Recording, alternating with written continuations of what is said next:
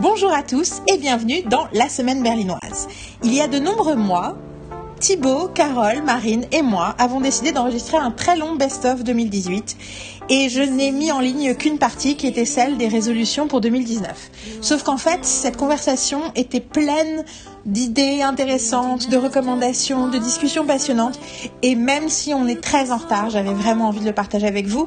Donc voici la première partie de cette longue conversation, notre premier tour de table sur notre best-of 2018. Enjoy.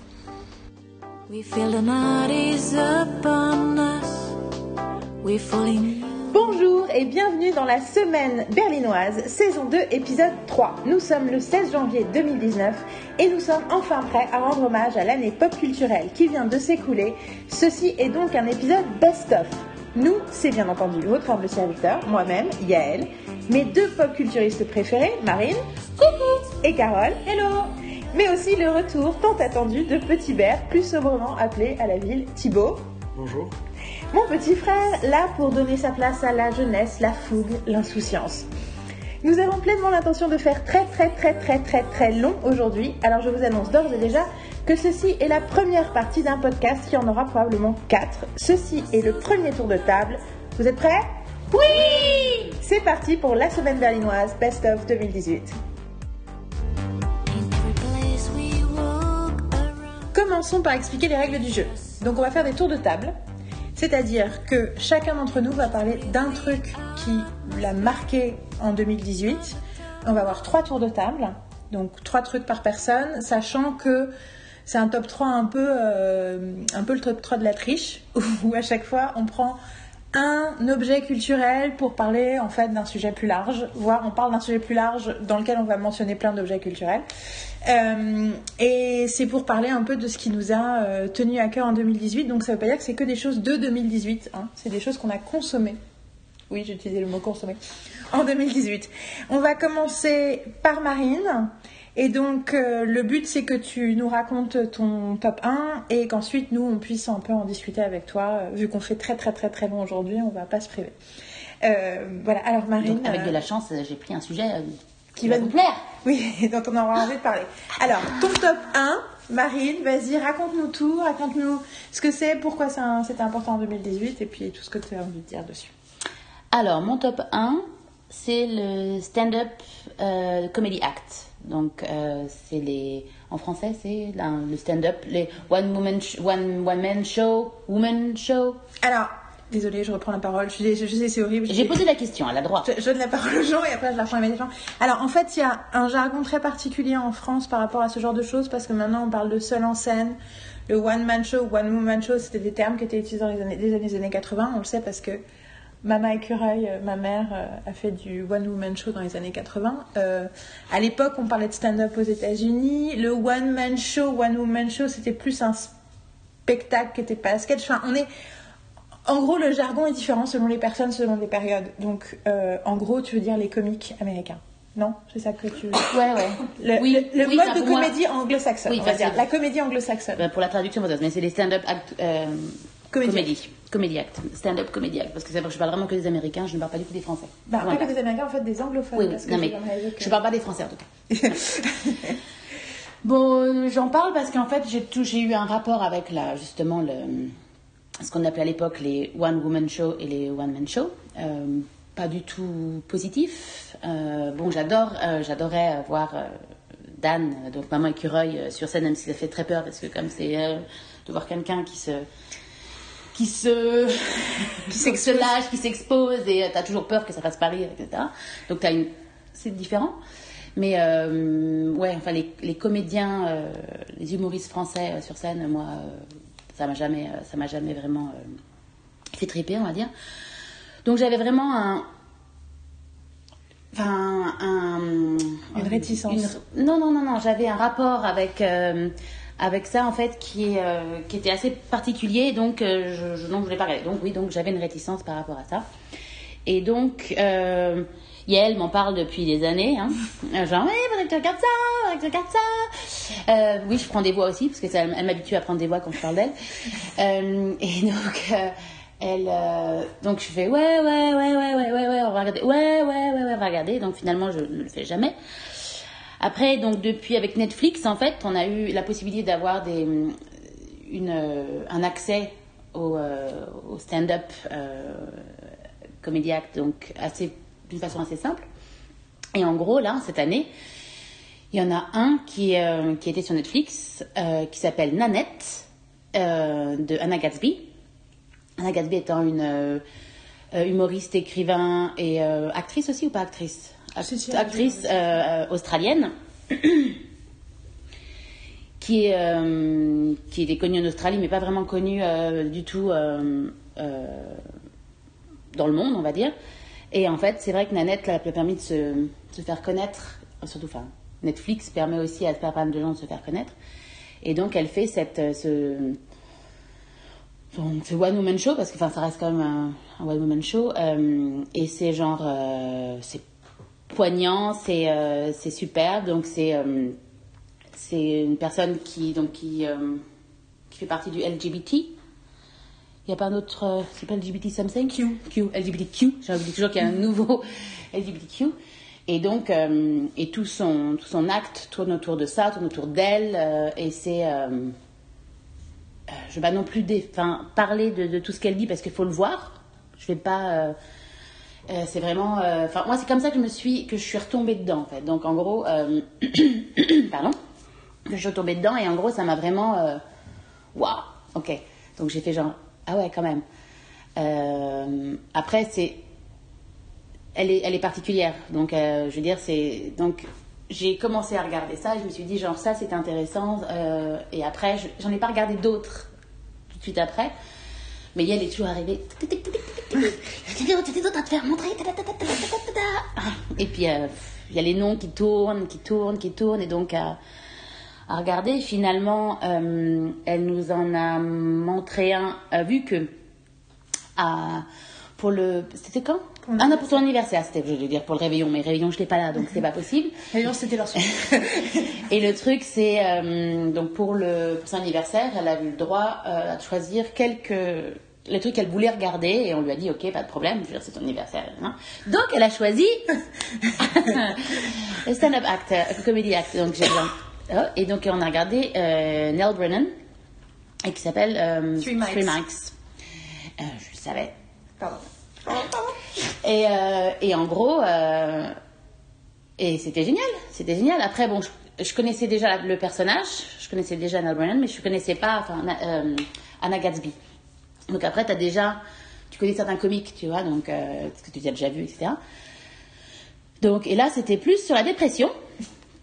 Donc, c'est c'est toujours des, des thèmes, genre, super simples, mais genre, c'est tellement plus agréable de d'être confronté à ces, à ces sujets dans la comédie, surtout avec des gens intelligents qui t'en parlent et surtout qui savent de quoi ils parlent.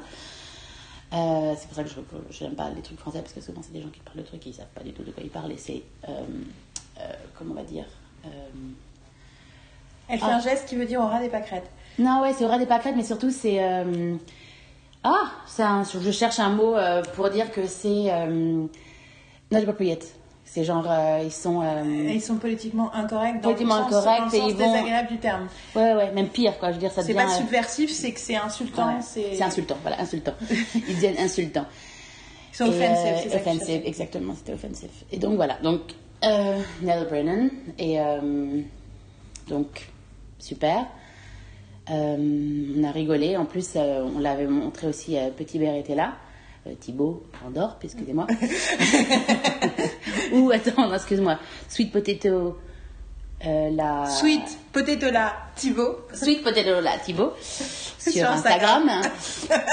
Euh, et donc, euh, euh, donc, et je, je pense que euh, il vous parlera de sa Son son expérience avec les euh, stand-up act comedy.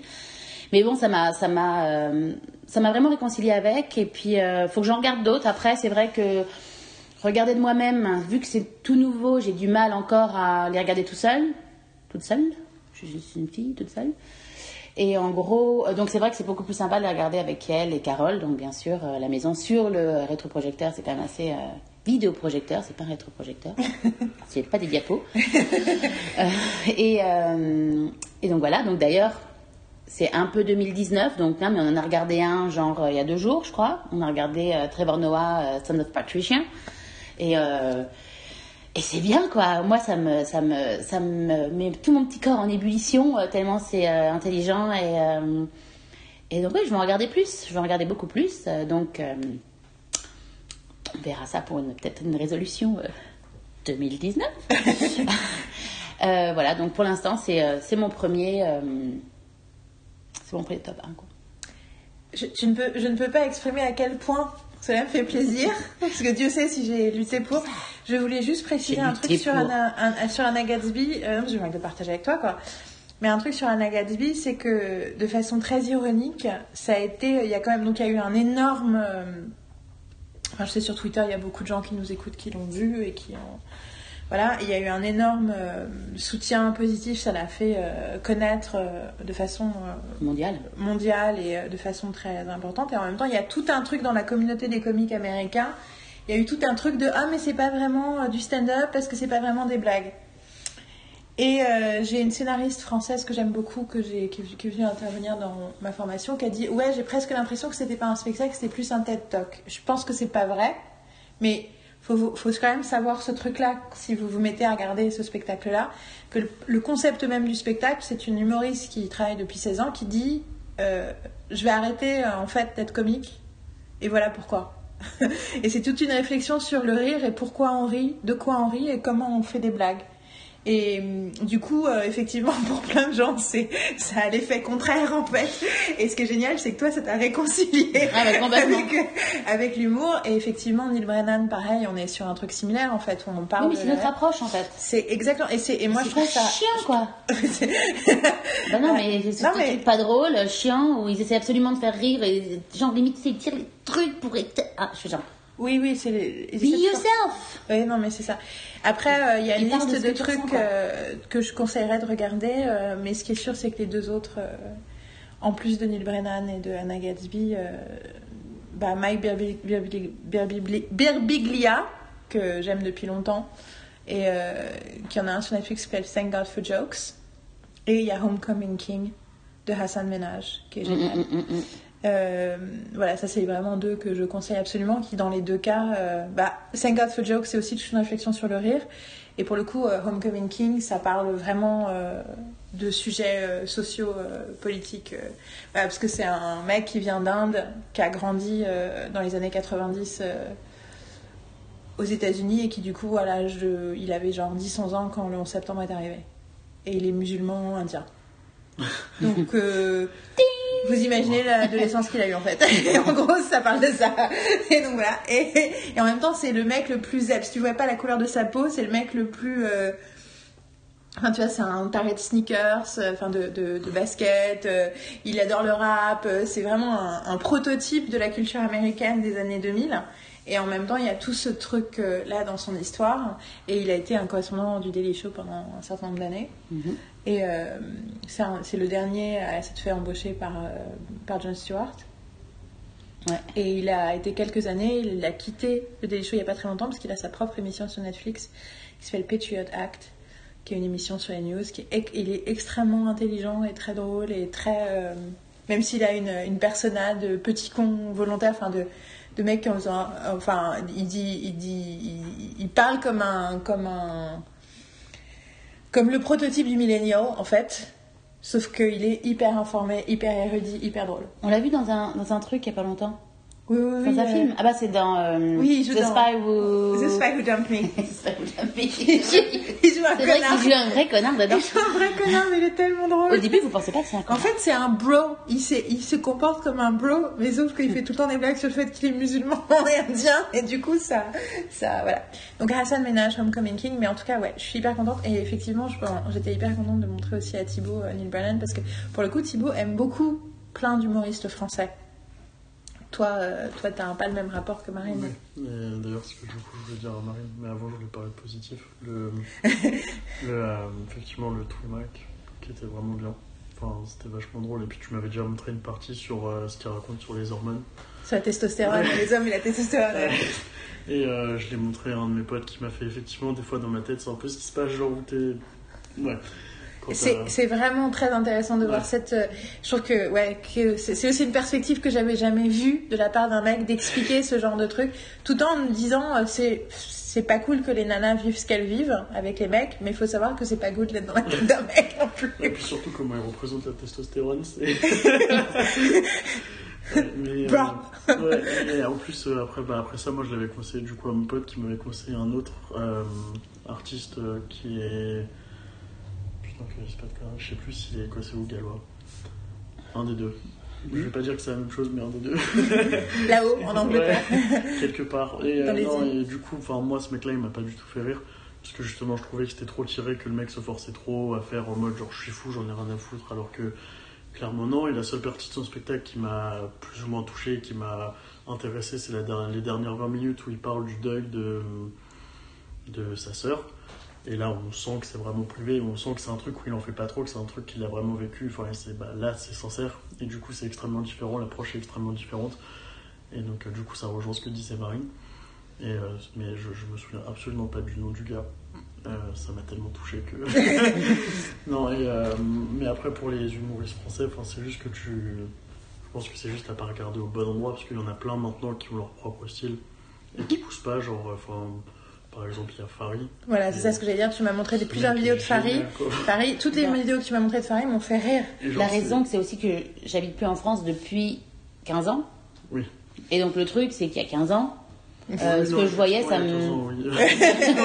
C'est, euh, je veux dire, non. Le Tu vois Bah non, mais Gad Elmaleh, à 15 ans, c'était bien. Bah il y a ouais, mais 15 ans. Gad Elmaleh, c'était bien. C'était j'ai jamais c'était- approché Gad Elmaleh. Oui, mais il y a euh, 15 ans, mon chéri. Enfin, toi, tu le regardais pas en. Oui, oui. Et puis après, il y a eu son malheureux, son malheureux spectacle avec euh, Kev Adams, qui est la fameuse entrée de 8 minutes où il faut une parodie sur les Chinois et tout le monde était là. Putain, en 2015, est-ce qu'on peut encore faire ça, quoi Et euh, non, euh, non, mais après, par exemple, en ce moment, une humoriste euh, française qui est vachement bien, que moi j'adore, c'est Blanche Gardin. Qui fait, Je, je suis partagée sur Blanche Gardin. hein. Mais elle est, elle, est, elle est très douée. Moi j'aime beaucoup ce qu'elle fait. Après, il y a des trucs où des fois je suis c'est peut-être un peu trop, mais c'est moi j'aime beaucoup ce qu'elle fait. Je trouve ça Elle est drôle. extrêmement douée, elle a une bonne technique. Je trouve que sur le fond, elle n'est pas encore allée assez loin dans sa réflexion. Et qu'elle. euh, voilà. Après, euh, c'est aussi. Elle sort avec. le- Elle était fan de Louis C.K., donc. euh, comme tout le monde, sauf que après le, ce qu'on a appris sur Louis C.K., ce que certains savaient déjà, elle a décidé de commencer à sortir avec lui. Donc effectivement, pour beaucoup de gens, c'est genre interesting choice. Louis C.K. c'est un des comiques américains les plus qui a le plus, le plus une plus grosse influence sur la comédie ces 15 dernières années, notamment à travers aussi sa série Louis. C'est un comique extrêmement bon et en fait, on savait depuis quelques années, mais personne n'en parlait pas ouvertement jusqu'à MeToo, qu'il avait tendance à se masturber devant ses collègues féminines un peu contre leur volonté. Et quand le truc a fini par ressortir, il a écrit euh, un truc sur Twitter en disant euh, c'est vrai et je peux pas vous donner d'excuses. C'est juste, euh, enfin voilà, je bien sûr, j'avais pas du tout conscience du mal que je faisais, mais ça n'empêche pas du fait que je l'ai fait et que tout ce qu'elles ont dit est juste et que je ne renie rien, du... enfin je ne dénie rien du tout et que je pense que là c'est juste, euh, il est temps pour moi de go away for a little bit. Et donc, euh, il a disparu de la circulation pendant 9 mois. Et ensuite, il est revenu dans un surprise guest spot dans un comedy club. C'est-à-dire que les gens ne savaient pas qu'il allait arriver. Il est arrivé tout d'un coup. Et il a fait, une des blagues qu'il a fait, c'était une blague sur le viol. Donc, il y a deux, trois nanas qui étaient dans la salle qui l'ont un peu mal vécu. et depuis, Louis C.K. c'était vraiment quelqu'un que, bah, quelqu'un qui avait beaucoup de talent et qui, pour le coup, il y a énormément de ses sketchs notamment sur c'est lui qui faisait la blague je te l'avais montré un jour ce qui faisait la blague sur euh, euh, le fait que euh, il comprenait pas comment les femmes avaient le courage d'aller à un, un blind date il dit il faut savoir que quand même euh, la, la cause numéro un de la mort des hommes c'est la crise cardiaque la cause numéro un de la mort des femmes c'est les hommes et donc aller à un blind date pour moi c'est comme si moi j'allais à un blind date avec un lion en me disant mais non ça va bien se passer non non tout va bien se passer et il avait plein de blagues comme ça qui étaient qui montrait qu'il avait conscience totalement du, du vécu des femmes et de l'injustice. Notamment, il passait son temps à dire que euh, s'il avait une machine à voyager dans le temps, euh, étant un homme blanc hétérosexuel, il n'était pas assez con pour aller dans le futur, parce que c'était dans le passé qu'ils avaient. Il dit, euh, dit, le futur n'est pas à nous, nous avons déjà tout foutu en l'air. euh, le seul, enfin, je veux dire, c'est, ça ne va aller que de s'empirer pour nous, euh, c'est et c'est normal, tu vois. Donc, je suis pas fou, j'ai rien dans le passé. Donc, il y a énormément de son humour qui était lucide sur ces questions-là. et ça n'empêche que voilà quoi. Ça m'interpelle que tu évoques Blanche Gardin, puisqu'on m'a posé la question hier. J'ai un cousin qui m'a dit Carole, est-ce que tu t'écoutes, tu regardes Blanche Gardin, est-ce que t'aimes, etc. Qui était interpellé, qui s'interrogeait sur elle. Et moi, c'est vrai que les premières fois où on m'a partagé ces sketchs, il y a des trucs qui m'ont fait beaucoup rire et je trouvais ça très très juste. Et je trouvais qu'elle participait quand même à libérer la parole des femmes de façon, de façon importante. Après, ce qui m'a toujours interrogée, c'est la limite effectivement de sa pensée, un peu comme toi. Et je me suis toujours dit, tiens, j'aimerais bien voir un de ses spectacles en entier. J'ai jamais eu l'occasion pour me rendre compte, est-ce que ça fonctionne, comment ça fonctionne dans son intégralité, quoi? Parce que j'ai vu beaucoup, c'est avec Facebook en fait, où j'ai vu beaucoup des petits, des petits extraits. Et c'est vrai que quand on a vu des infos euh, comme quoi elle sortait avec Louis C.K., après entre l'info et l'intox, on ne sait pas quelle est la réalité. Non, non, je pense que c'est etc. ça ne regarde pas. Mhm. C'est vrai que moi, ça m'a un peu refroidi. Et plus j'y pense, plus je me dis, en même temps, ça m'embête de juger cette femme et son travail Absolument. par rapport à sa vie privée, à sa relation avec un homme. C'est même contradictoire par rapport à la démarche, aux propos féministes qu'elle tient. Tu vois, je me dis, euh, forcément, ça interroge, ça pose question, et en même temps. Euh, ah, je suis tout à fait d'accord avec toi. C'est hyper, hyper, réducteur, et, et je me le dis en, espèce d'autocritique par rapport à moi-même, de dire mince, instinctivement, comme tout le monde, j'ai le réflexe genre, ah mon dieu, qu'est-ce qui se passe? Et. Euh, et merde, quoi, je serai à sa place, ça ferait chier d'être jugée par rapport avec qui je couche, quoi. Non, mais là-dessus, je suis d'accord. Après, c'est juste qu'il y a quelque chose dans ce qui me dérange dans ce que je dis de la limite de sa pensée, c'est-à-dire qu'elle a une pensée féministe jusqu'à un enfin après le fait qu'elle soit féministe et tout on s'en fout c'est pas la question c'est elle a une pensée de libération jusqu'à un certain point c'est-à-dire qu'elle a une forme de libération même dans sa parole qui a tendance à renforcer quand même énormément de connotations négatives qu'on a vis-à-vis des femmes tu vois elle, elle, elle enfonce des portes ouvertes aussi sur ça du coup elle renforce des trucs qui sont toxiques mm. dans son humour et tu te rends compte qu'elle s'en rend pas compte et c'est ça que je dis par la limite de sa pensée. Et quelque part, le fait de. Euh, c'est le fait qu'elle soit euh, amoureuse ou qu'elle ait coucher avec Louis C.K., c'est pas la question, mais le fait, la façon dont elle a l'air d'approcher Louis C.K. va un peu dans le même sens de l'aveuglement par rapport à une certaine partie de la problématique de la condition féminine.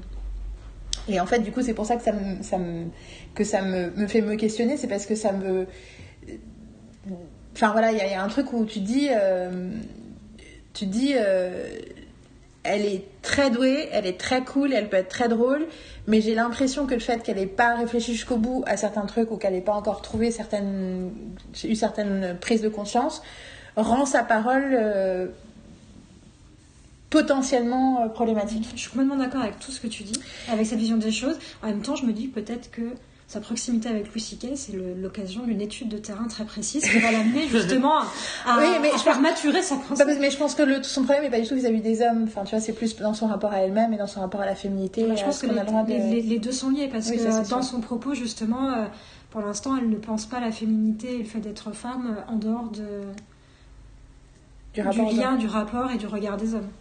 En tout cas, euh, le truc, c'est que moi, j'ai fait, j'ai eu toute une conversation, on avait une réflexion avec une de mes amies sur, euh, à se poser des questions sur le rire, et notamment euh, le rire et l'activisme et l'idéologie et toutes ces choses-là.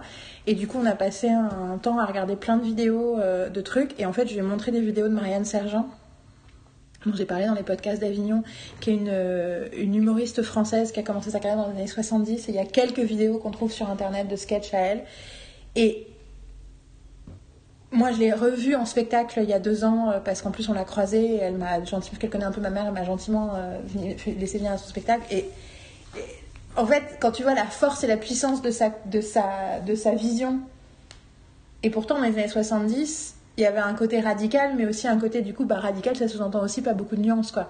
Et elle, elle a notamment un sketch où elle joue la femme de Jean-Sébastien Bach qui est en train de, de, jouer du violoncelle et en train et donc qui est tout un humour sur tous les enfants qu'avait Jean-Sébastien Bach et le fait d'essayer d'élever tous ces enfants et de s'occuper de Jean-Sébastien tout en faisant de la musique et en machin, qui est une espèce de, de, de, truc ultra érudit et en même temps ultra féministe, mais pas féministe à charge, mais plus en vraiment en réflexion sur la condition de la femme, que du coup à côté tu regardes. Enfin voilà, je suis. À côté, ça, ça, c'est un peu. Mais après, Blanche Gardin, je répète, a clairement un talent fou et j'ai hâte de voir comment elle va se développer et elle va évoluer.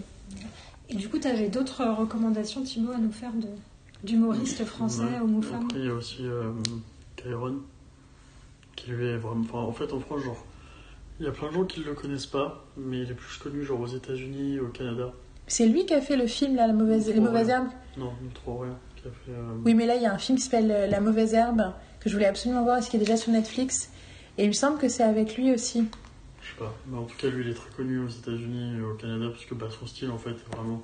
Lui, il a vraiment bouffé ça toute son enfance. Les trucs américains, ils sont tellement inspirés qu'à la fin, il est. Mais en France, ça plaît pas parce qu'il a pas.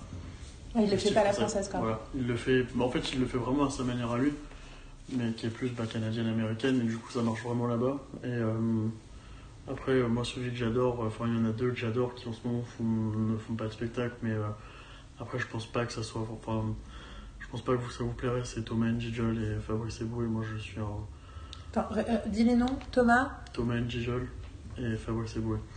Mais euh, eux, c'est vraiment de l'humour noir euh, au possible. Enfin, moi, j'aime beaucoup, mais je sais qu'il y a plein de gens qui s'appelaient pas. Enfin, Fabrice Eboué, dans son dernier spectacle, il a fait tout un truc sur. Non, c'était dans son avant-dernier spectacle.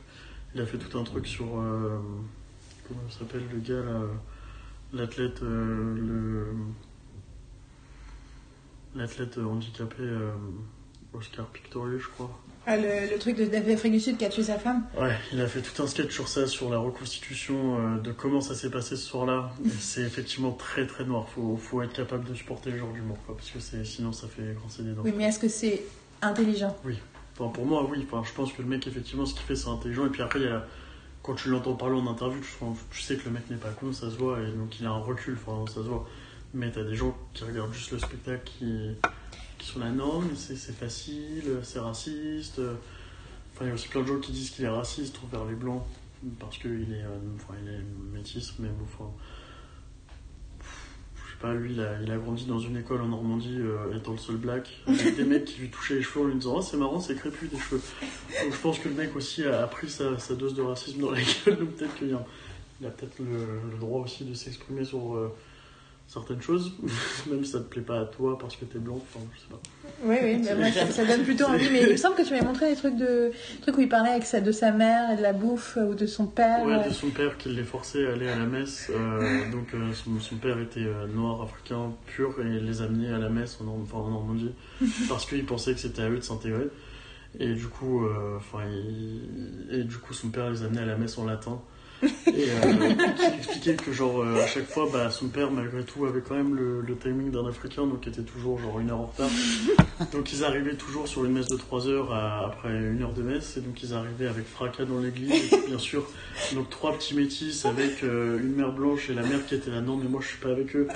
Et le père qui arrivait et qui voulait aller se mettre tout devant pour montrer qu'il était là vraiment. Voilà, mais donc les trois petits métis avec leur coupe afro et les deux sœurs avec euh, le, le serre-tête, et donc du coup ça faisait deux coupes afro, il expliquait. Et euh, ouais, et puis le, père qui s'emballait dans son latin d'africain, euh, peu parfait, voilà. Ouais, ouais, et ouais Thomas Njijol aussi qui raconte la folie de son père, qui est très africain, mais qui, euh, qui était pour Jean-Marie Le Pen en 2002. En expliquant que bah, pour lui, oui, effectivement, il y a plein d'immigrés qui avaient rien à foutre ici. c'est. Voilà. Enfin, genre, il raconte, genre, il fait oui.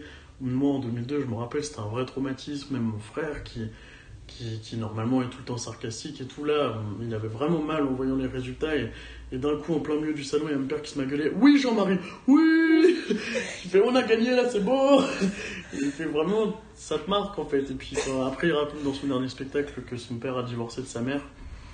Et, euh, et, et son, enfin, il explique que son père est quand même très malheureux. Et puis après, il fait Ta mère me manque, j'ai faim, oh Et après, il fait, après, il fait, Je comprends pas pourquoi elle m'a quitté. Après, il fait Bah, t'avais quand même deux, trois enfants illégitimes dans la cité, quoi. Enfin, voilà. Non, Je remarque Faut que tu regardes Trevor Noah je- euh, oui. tout ça parce que c'est. Ça, ça te plaît aussi, mais je, re- je re- je remarque que t'es- les, tous les gens que tu nous as cités, c'est des gens qui ne sont pas blancs ou des femmes. Enfin, une femme et trois mecs qui sont pas blancs. C'est non, mais c'est aussi euh, une des raisons pour laquelle. euh, Enfin, je viens de lire tout un article sur euh, suite à c'était autour des tweets de Kevin Hart et sur tous les gens qui se sont fait accrochés en 2018 pour des anciens tweets, des blagues qui étaient pas drôles aux États-Unis et qui ont perdu ou pas leur boulot. Et il y a l'idée du punches up and punches down et du est-ce que tu te moques de gens qui ont plus de pouvoir dans la société que toi Ou est-ce que tu te moques de gens qui ont moins de pouvoir dans la société que toi Et malgré tout, l'humour, même subversif, même offensif, me dérange moins quand ça vient de gens qui sont issus d'une minorité ou d'histoires compliquées ou d'histoires sociales. Enfin, automatiquement, tout de suite, j'ai pas le même malaise, quoi. Alors qu'effectivement, euh, j'attends des hommes blancs hétérosexuels, et ça va être un peu mathématique par rapport à, mes autres parties, euh, ben, qu'ils aient conscience de leurs privilèges et de leurs fonctions, et qu'ils se moquent d'eux-mêmes, qu'ils se moquent d'eux-mêmes de la société, mais qu'il n'y ait pas ce truc. Effectivement, chez les humoristes français des années 90, on avait tendance à voir euh, le contraire. D'où Gad Elmaleh était mon préféré, comme par exemple. pour, pour, citer juste un blanc. Ah bah voilà, quand même. non, hétéro. Ah, ça va passer, mais essaye, on va, on va voir. Euh, Baptiste Le Caplin. Ah, le Caplin Ouais, qui est Le Caplin, il, est, il, fait. Ah oui, c'est vrai qu'il fait du stand-up aussi. Oui, et puis moi je t'avais dit, je pense pas qu'il soit très connu. Après, tu m'as fait, tu rigoles ou quoi Il est complet sans faire de publicité. Euh, non, mais après, pour avoir vu un de ses spectacles, moi, c'est pas le, truc où j'accroche le plus, mais il est quand même très bon, je trouve. Après, euh, effectivement, c'est pas les mêmes thématiques que les autres. mais ça reste quand même très drôle. Celui-là, je le connais. Ouais. J'ai failli lui écraser le pied euh, en, novembre. À Comic Con. en octobre. En octobre, ouais. Euh, ok, bah merci Marine pour ce premier, premier chapitre. Mm de rien, je vous en prie. Ah oui, et je voulais aussi dire que le bruit de. Le, je, je, je, vais la outer, mais le bruit émis par Carole quand le spectacle de Trevor Noah a commencé, qui était un bruit de satisfaction, comme si elle rentrait dans un bain plein de senteurs parfumées. Ah, genre, de mousse ah Ok, Carole Ça veut dire... Dès que Trevor Noah parle, j'ai un orgasme. ah oui, c'est vrai, c'est vrai, j'étais à côté de toi et. D'ailleurs, j'ai réalisé que pendant le spectacle, j'ai beaucoup moins. J'ai eu l'impression de moins rire ouvertement que vous, et après, je me suis dit, en même temps, moi, Trevor Noah, je le regarde quatre fois par semaine. je le connais, je, le, enfin, je, je, passe beaucoup de temps dans ma vie quotidienne avec Trevor Noah. Euh... Non, non, mais t'as rigolé comme nous. Hein. Mais euh, du coup, je me suis dit, ah, elles sont peut-être, ça se trouve, elles, imaginent que je, j'apprécie moins. Ça vaudra le coup qu'on en reparle hein, de Son of Patricia, parce qu'il y a plein de choses à dire. C'est vrai que je, je regarde pas les émissions intégrales de Trevor Noah, parce que j'ai pas de ressources pour les regarder. Mais je sais que j'ai j'ai des dealers potentiels qui peuvent me fournir si je décide de m'y mettre sérieusement, mais je sais que ça va Thibaut, dealer dangereux aussi. mais après, c'est vrai que. Comment a ça les, les, les, les, extraits vidéo de l'émission de Trevor Noir font partie de mes petits plaisirs quotidiens sur Instagram. C'est clair. Donc il m'accompagne aussi régulièrement et ses écrits, et que je le trouve particulièrement brillant. En plus d'être très doué. Euh, d'être très doué sur scène, mais brillant intellectuellement. C'est ça qui, me fascine chez lui. Et il est ultra attachant, quoi. Ça, c'est aussi ce truc quand tu regardes son spectacle, quand il commence à parler, tout le truc autour du serpent. Dès le départ, où il fait Non, mais en fait, non. mais il y a un truc, ça, et le truc sur les tacos, quand il dit uh, Weird thing about me, j'aime pas les, j'aime pas les trucs qui clignotent quand ça dit le même texte. c'est des petits détails qui le rendent tellement spécifique et attachant. Et ouais. Donc, ça pour dire, je voulais juste quand même faire un, finir sur euh, Trevor Noah. Et so great. Euh, Thibaut, es-tu prêt? Ton top 1 euh, c'est pas un top 1. Moi, mes trucs sont pas spécialement top 1, top 2, top 3. Bah, en fait, si, parce que c'est comme ça qu'on l'a. moi, j'aime autant. Bon. Ils sont égaux. Ils de quoi veux-tu nous parler en premier? Euh, Du coup, moi, je vais parler de d'un album de rap français, pour changer, en 2018. Euh, L'album de L'Homme Pâle, qui s'appelle Janine. Et euh, donc il s'appelle Janine en hommage, à, en hommage à sa grand-mère qui était folle. Et euh, du coup, en fait, tout son album est, est un hommage à la folie clairement assumé parce qu'il y a même une chanson dessus qui s'appelle C'est beau la folie. Donc voilà, et euh, où en gros, enfin, le, le, thème, enfin, pour lui, enfin, en gros, il a enregistré aussi, il y a plein de d'outros où il a enregistré sa mère en secret qui parle de sa grand-mère.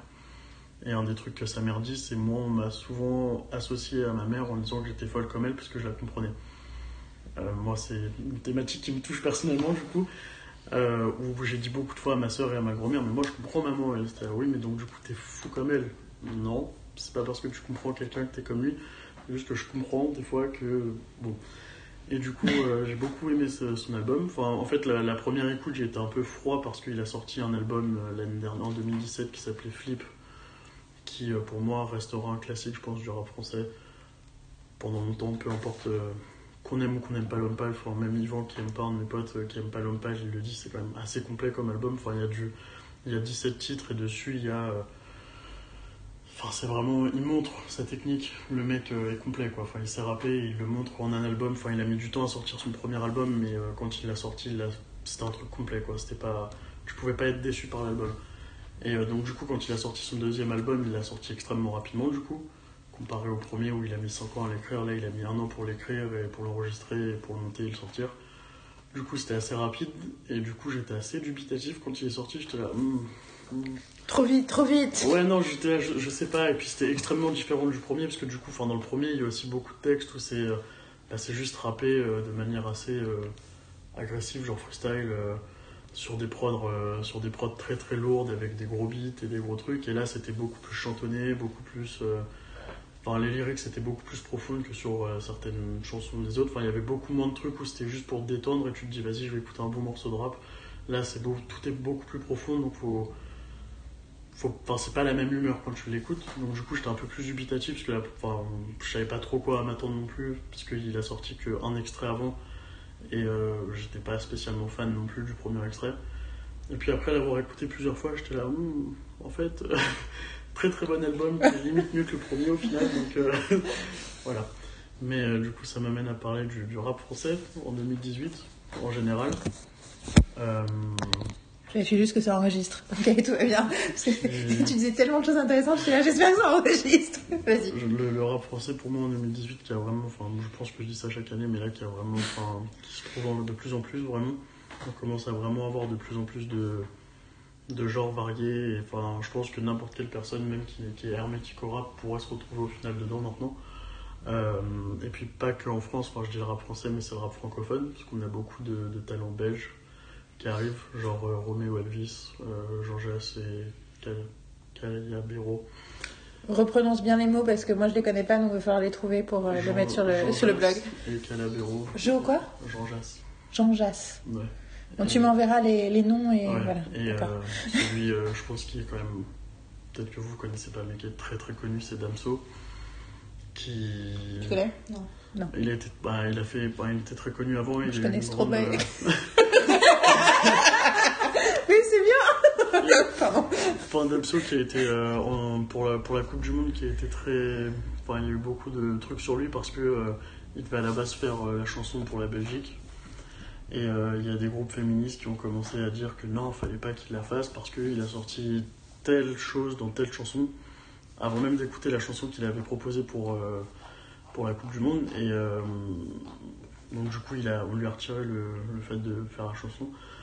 Euh, ça- Après, euh, ça, je suis toujours. Parce que quand j'entends des groupes féministes, machin, des fois tu te rends compte que c'est euh, quatre personnes sur Twitter Oui, ou non. un machin qui a fait un truc et qui a créé. Et du coup, après, le- effectivement, après, ça. En tout cas, il y a eu tout un embagou et le mec, le, le- le- le président de la, la fédération belge a fait Oh, au final, on va peut-être éviter.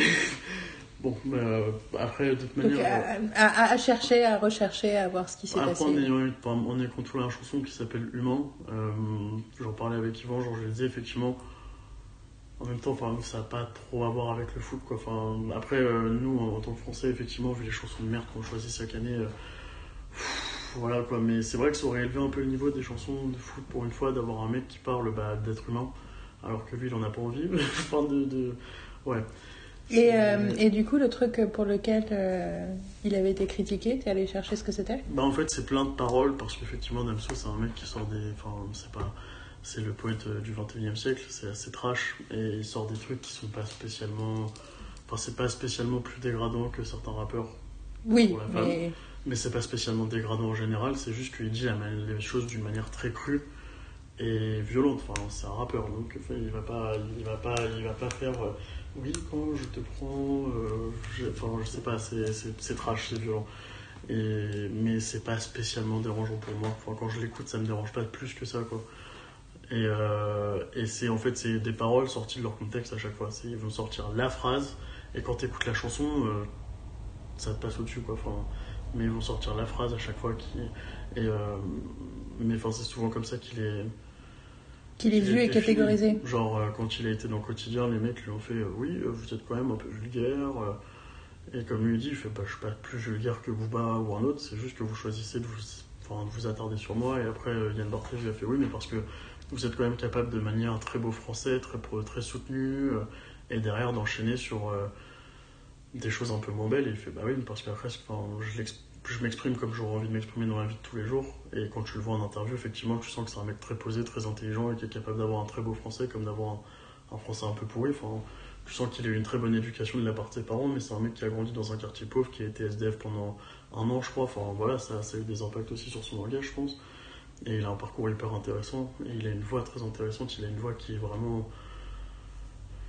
On peut pas la décrire. Enfin, moi, j'étais persuadé qu'il faisait, qu'il, l'a modifié sur ses chansons. Et un jour, je l'ai entendu en interview. J'étais là, putain, c'est ça sa voix, c'est impressionnant. Il a une voix vraiment genre hyper grave. Et genre, euh, quand tu l'écoutes, t'es là, mais c'est pas possible que ça soit sa voix. Enfin, c'est, on lui a trafiqué les cordes vocales, c'est impossible. Il a une voix vraiment lourde.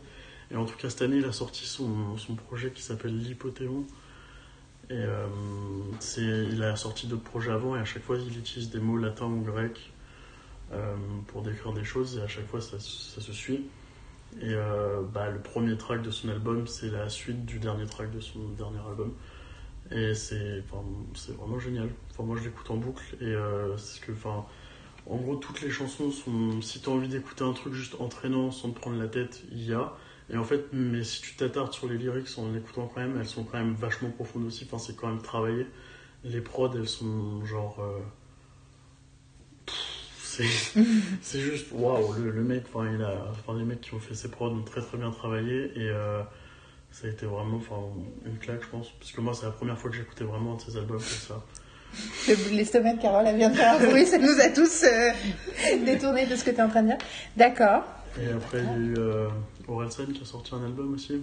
Oui, tu nous as Ouais, fait écouter des trucs dans la les- cuisine. ouais. L'épilogue de son dernier album, euh, qui est juste 11 chansons inédites, mais euh, 11 très bonnes chansons. Et euh, enfin, euh, ouais, c'est très très bien. Moi, je trouve ce qu'il a fait encore une fois. Enfin, je trouve que ça a vraiment complété son dernier album. Où j'ai- j'aimais bien, mais j'étais pas non plus. Mais là, avec l'épilogue, je suis vraiment là, waouh, son dernier album, il est trop bien. Et puis après, t'as eu aussi un mec qui s'appelle Alpha One qui a sorti un truc, mais alors lui, il l'a vraiment sorti, enfin, ça a pas du tout marché. Euh, comme ça aurait pu marcher, puisque c'est un mec qui était quand même avec. Tu nous avais parlé d'Alpha One il y a quelques années, non? Et ça s'écrit pas du tout comme je pensais que ça s'écrivait, je me rappelle parce que j'ai mis du mal à le trouver à l'époque. Comment ça s'écrit? Ça s'écrit A-L-P-H-A, espace W-A-2-N. C'est ça, c'est le WA2N qui m'avait perdu. Et euh, bah, du coup, enfin, lui, c'est un mec qui vient de mon quartier, enfin, qui vient de Permetier, Plaisance, donc des endroits où j'ai beaucoup traîné. Donc, du coup, moi, j'aime beaucoup ce qu'il fait, quoi qu'il en soit, parce que il vient de là. Mais, genre, en fait, c'est un mec qui, qui a un talent. Enfin, pour moi, je pense que c'est un des rappeurs les plus talentueux qui soit euh, dans le rap, parce que c'est un mec qui, peu importe la prod, même s'il vient juste de l'entendre, il a une telle oreille qu'il est capable de, de kicker sur n'importe quelle prod et de très bien le faire.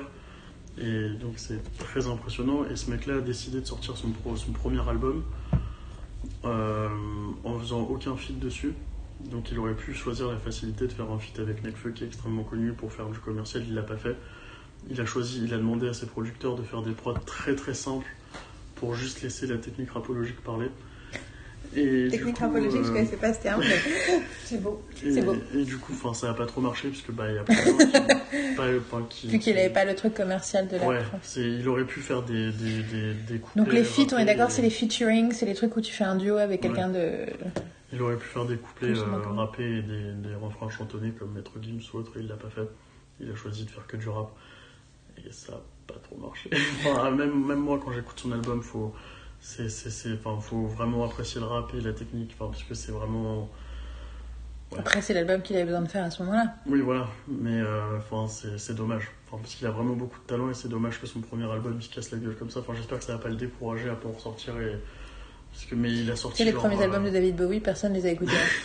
Enfin, j'exagère un peu, mais Enfin, lui, il avait déjà, un- il avait déjà un succès enfin, sur ses EP. Genre, ses EP ont fait plus de. C'était pareil pour David Bowie. Donc Mais- il a encore de. Il y a de Ouais. l'espoir. Enfin, en tout cas, voilà. Mais euh, enfin, en même temps, il a pas fait de promotion non plus. Il a fait aucune interview pour, euh, pour l'album. Il a fait genre euh, un clip qu'il a sorti genre deux mois après l'album. ça veut dire qu'il... Mais pourquoi? Parce qu'il est dans un délire anti-commercial euh, à mort? Ou c'est un concours de circonstances où c'est un connard et personne ne veut lui parler? Non, en fait, c'est juste un mec qui pense, euh, qui veut vraiment réussir juste grâce à sa technique. Qui pense qu'il est tellement bon que. Oui, donc c'est un peu un puriste. euh. Ouais, c'est un vrai puriste. Et puis après, il a aussi une, une approche spirituelle du rap où il pense que. Enfin, il est musulman lui, mais vraiment musulman musulman et du coup il pense que enfin, l'argent, le, tout ça c'est trop, il n'en a pas besoin et il veut rester quelqu'un de très simple et de très humble et du coup pour lui, enfin, c'est assez marrant parce que ça se contredit vachement en fait dans ses... enfin des fois même lui-même se contredit dans ses textes. Enfin, bah, c'est comme tous les gens qui essaient d'être un peu radicaux quoi. Enfin il se cherche un peu quoi. Bah, où il croit qu'il s'est trouvé, il Oui, En fait, il s'obstine à être un. Enfin, euh, Brené Brown aurait des choses à lui dire. J'y reviendrai tout à l'heure. Mais il est, il est, il est, il est dans une, dans une approche euh, radicale euh, de perfectionnisme. Bon courage.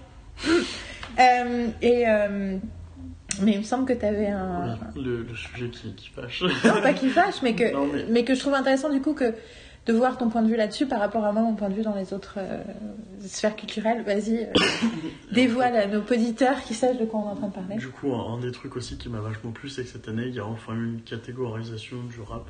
en- où on a enfin catégorisé les mecs comme Maître Gims, Joule, enfin, qui sont du coup qui restent dans le rap. Mais pour les puristes, on les a branchés, enfin, on a fait, on a fait des branches, on a allongé le, le rap en disant que maintenant pour nous c'était plus du rap de client.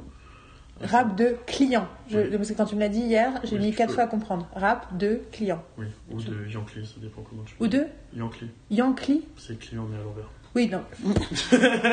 oui, mais c'était la façon, de- le fait de, de faire. Oui, de- nous sommes vieilles.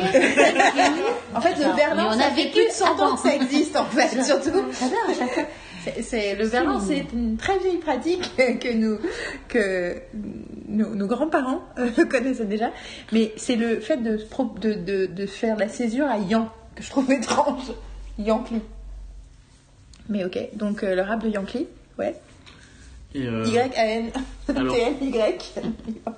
Le, le problème, c'est qu'en fonction des personnes, ça diverge. Ils sont pas encore tous d'accord pour. Enfin, pour- Honey, enfin, they never will be. Mais on va, on va, on va y arriver.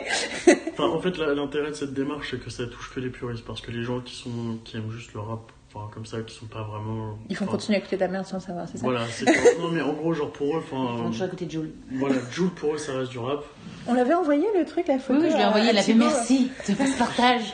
Donc, il y a une photo juste qui traînait sur Facebook euh, de, euh, d'un truc à la Fnac où il y avait euh, le best of de Queen avec écrit euh, le choix des le choix Le des choix de- du vendeur. du vendeur du vendeur. et le coup de cœur du enfin le coup de cœur Coup de de la Fnac vendeur- et tout ça, du vendeur, là, ouais. du vendeur et le truc à côté où il y avait Jules et c'était écrit le- à la place de l'explication de coup de cœur du vendeur il y avait en dessous il y avait écrit reposez immédiatement ce CD et prenez celui à, à gauche. gauche ça a beaucoup plu à on a su que ça plairait à Thibaut effectivement ça a beaucoup plu à Thibaut Mais Enfin, du coup, enfin, les gens qui écoutent euh, Joule, Maître Gims et qui pensent que c'est du rap, pour eux, ça restera du rap, c'est parfait. Mais pour nous, c'est du rap de client.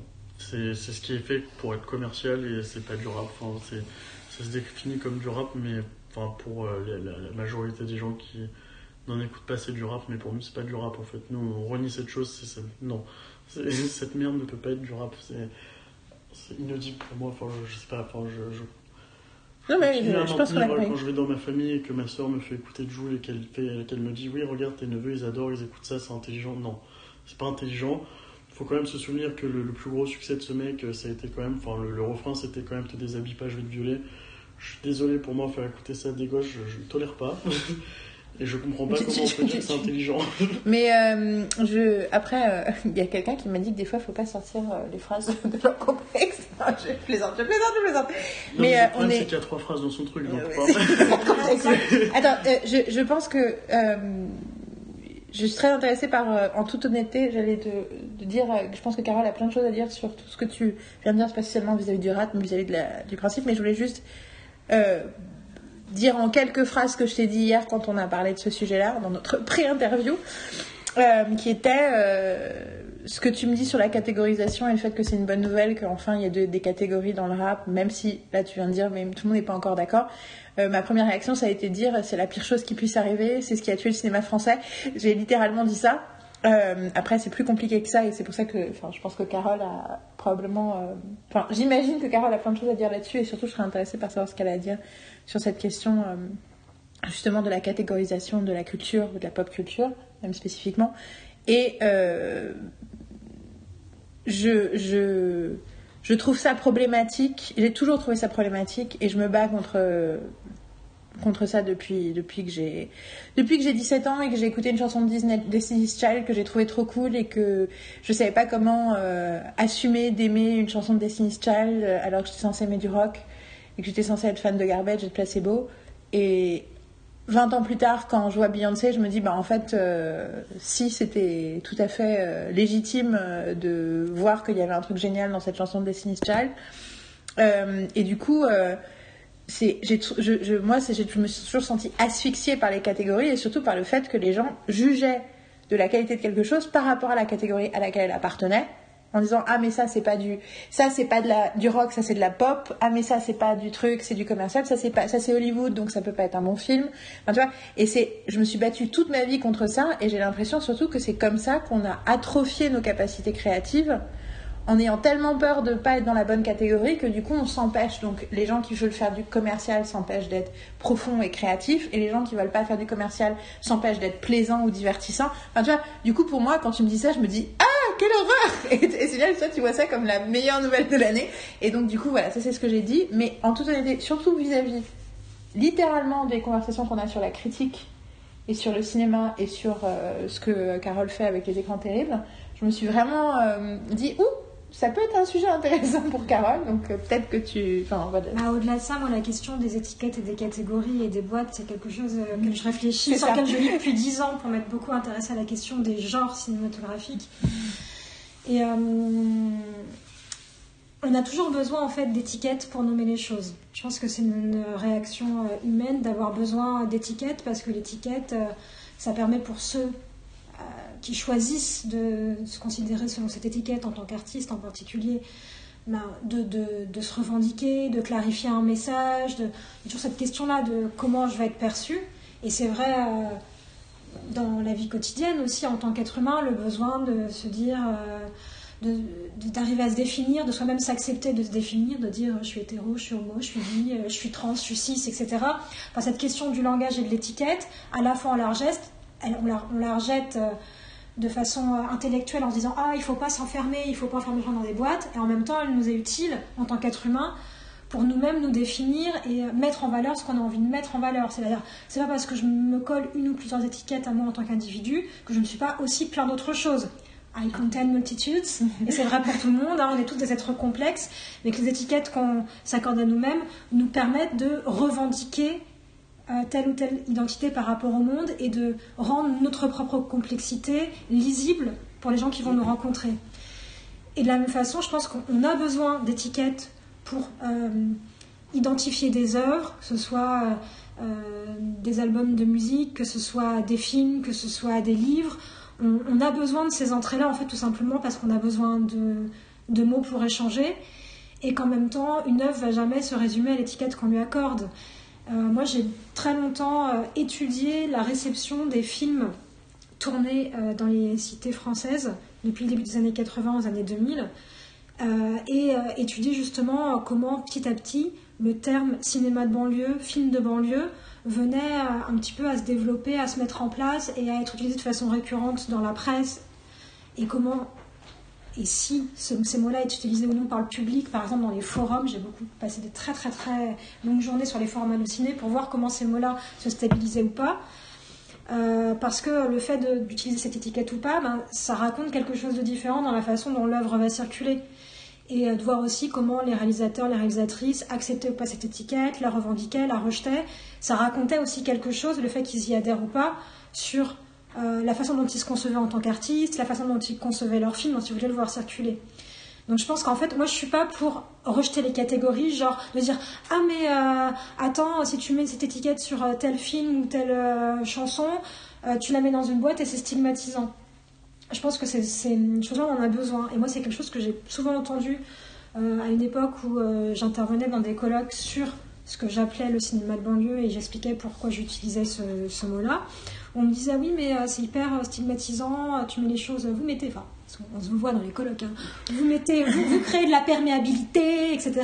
Et de dire oui je crée de la perméabilité, peut-être, mais en même temps je considère que la catégorie, l'étiquette, c'est aussi une façon de rendre lisible des œuvres parfois qui ne seraient pas mises en valeur. Que par exemple pour le cinéma de banlieue, les gens pensent à La en premier, pensent un peu de, Mathieu Kassovitz, pensent un peu à Ma cité va craquer de Jean-François Richet. Et il y a plein d'autres films passionnants qu'ils ne connaissent pas, des œuvres qu'ils ne connaissent pas, comme les films de Malik Chiban, de Mehdi Charef.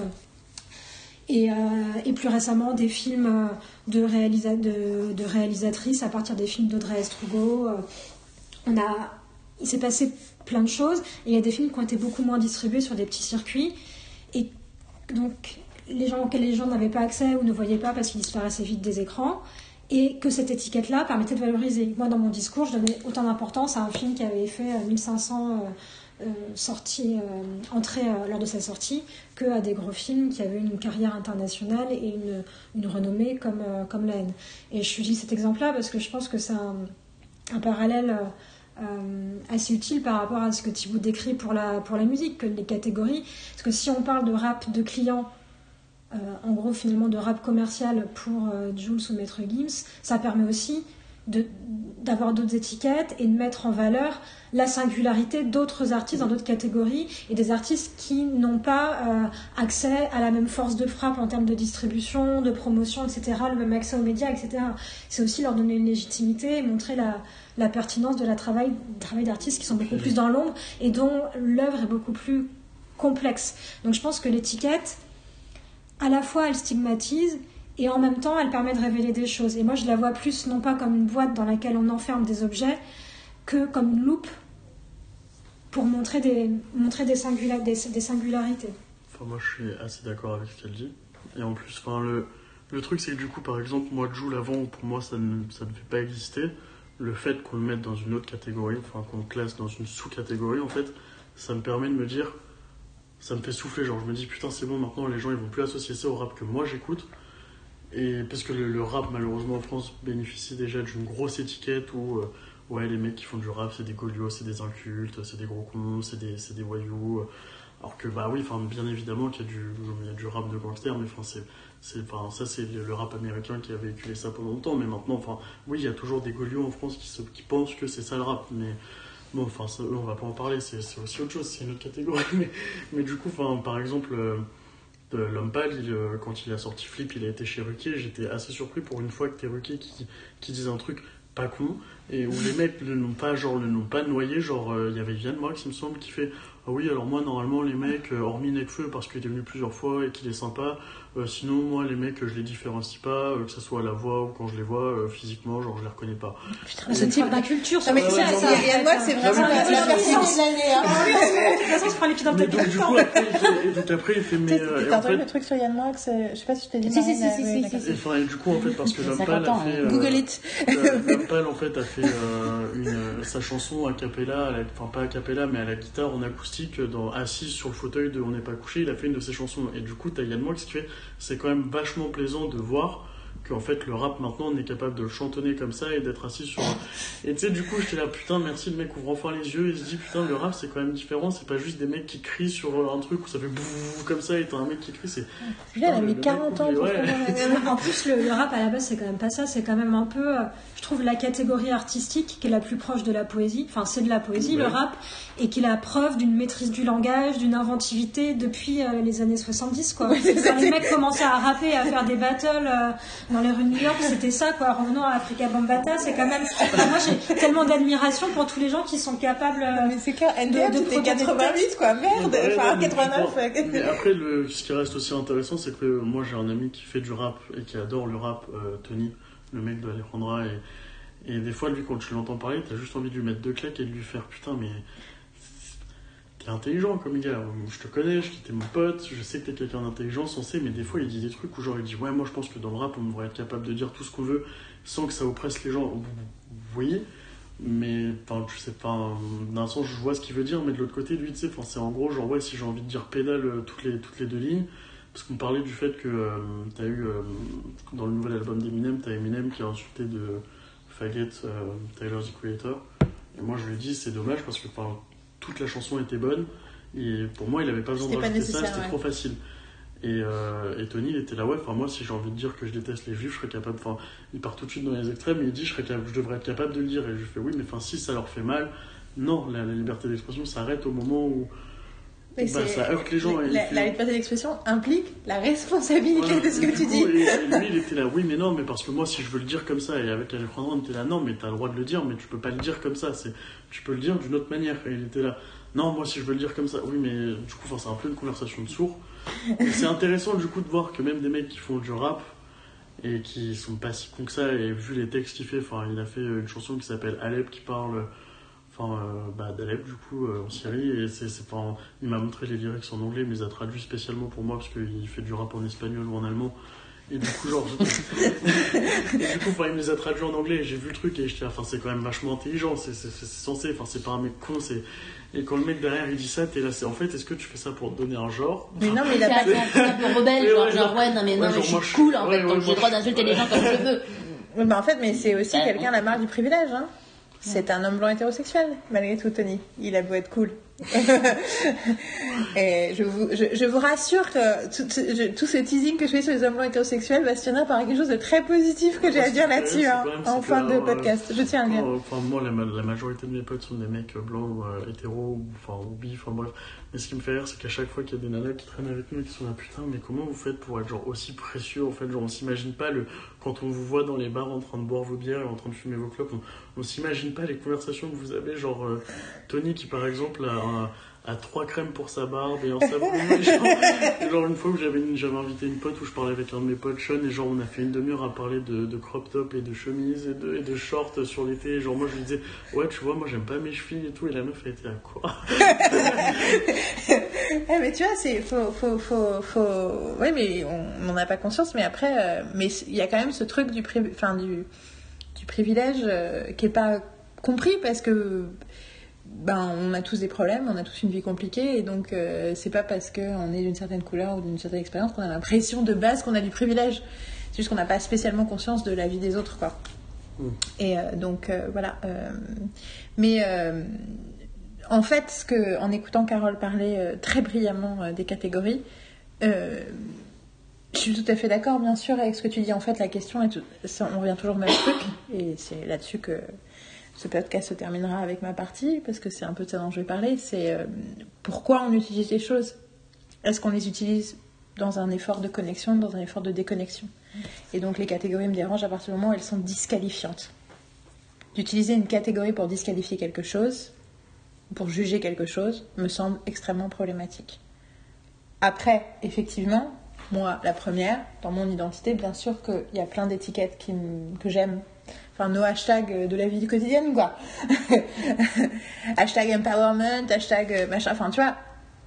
Après, effectivement, ce truc de... euh, est-ce que euh, quand on dit à une réalisatrice, euh, oui, c'est génial, vous êtes la, la réalisatrice qui fait ça, fait, moi j'aime pas qu'on me traite de réalisatrice, moi je veux juste penser que je suis réalisateur, c'est aussi une façon de dire, moi je veux être aussi bien que les hommes, sans qu'on ait à spécifier que je suis une femme, sans réaliser l'importance de la représentation du fait que pour tout un tas de gens, ils n'ont pas conscience qu'il y a autant de femmes réalisatrices qui peuvent faire des choses.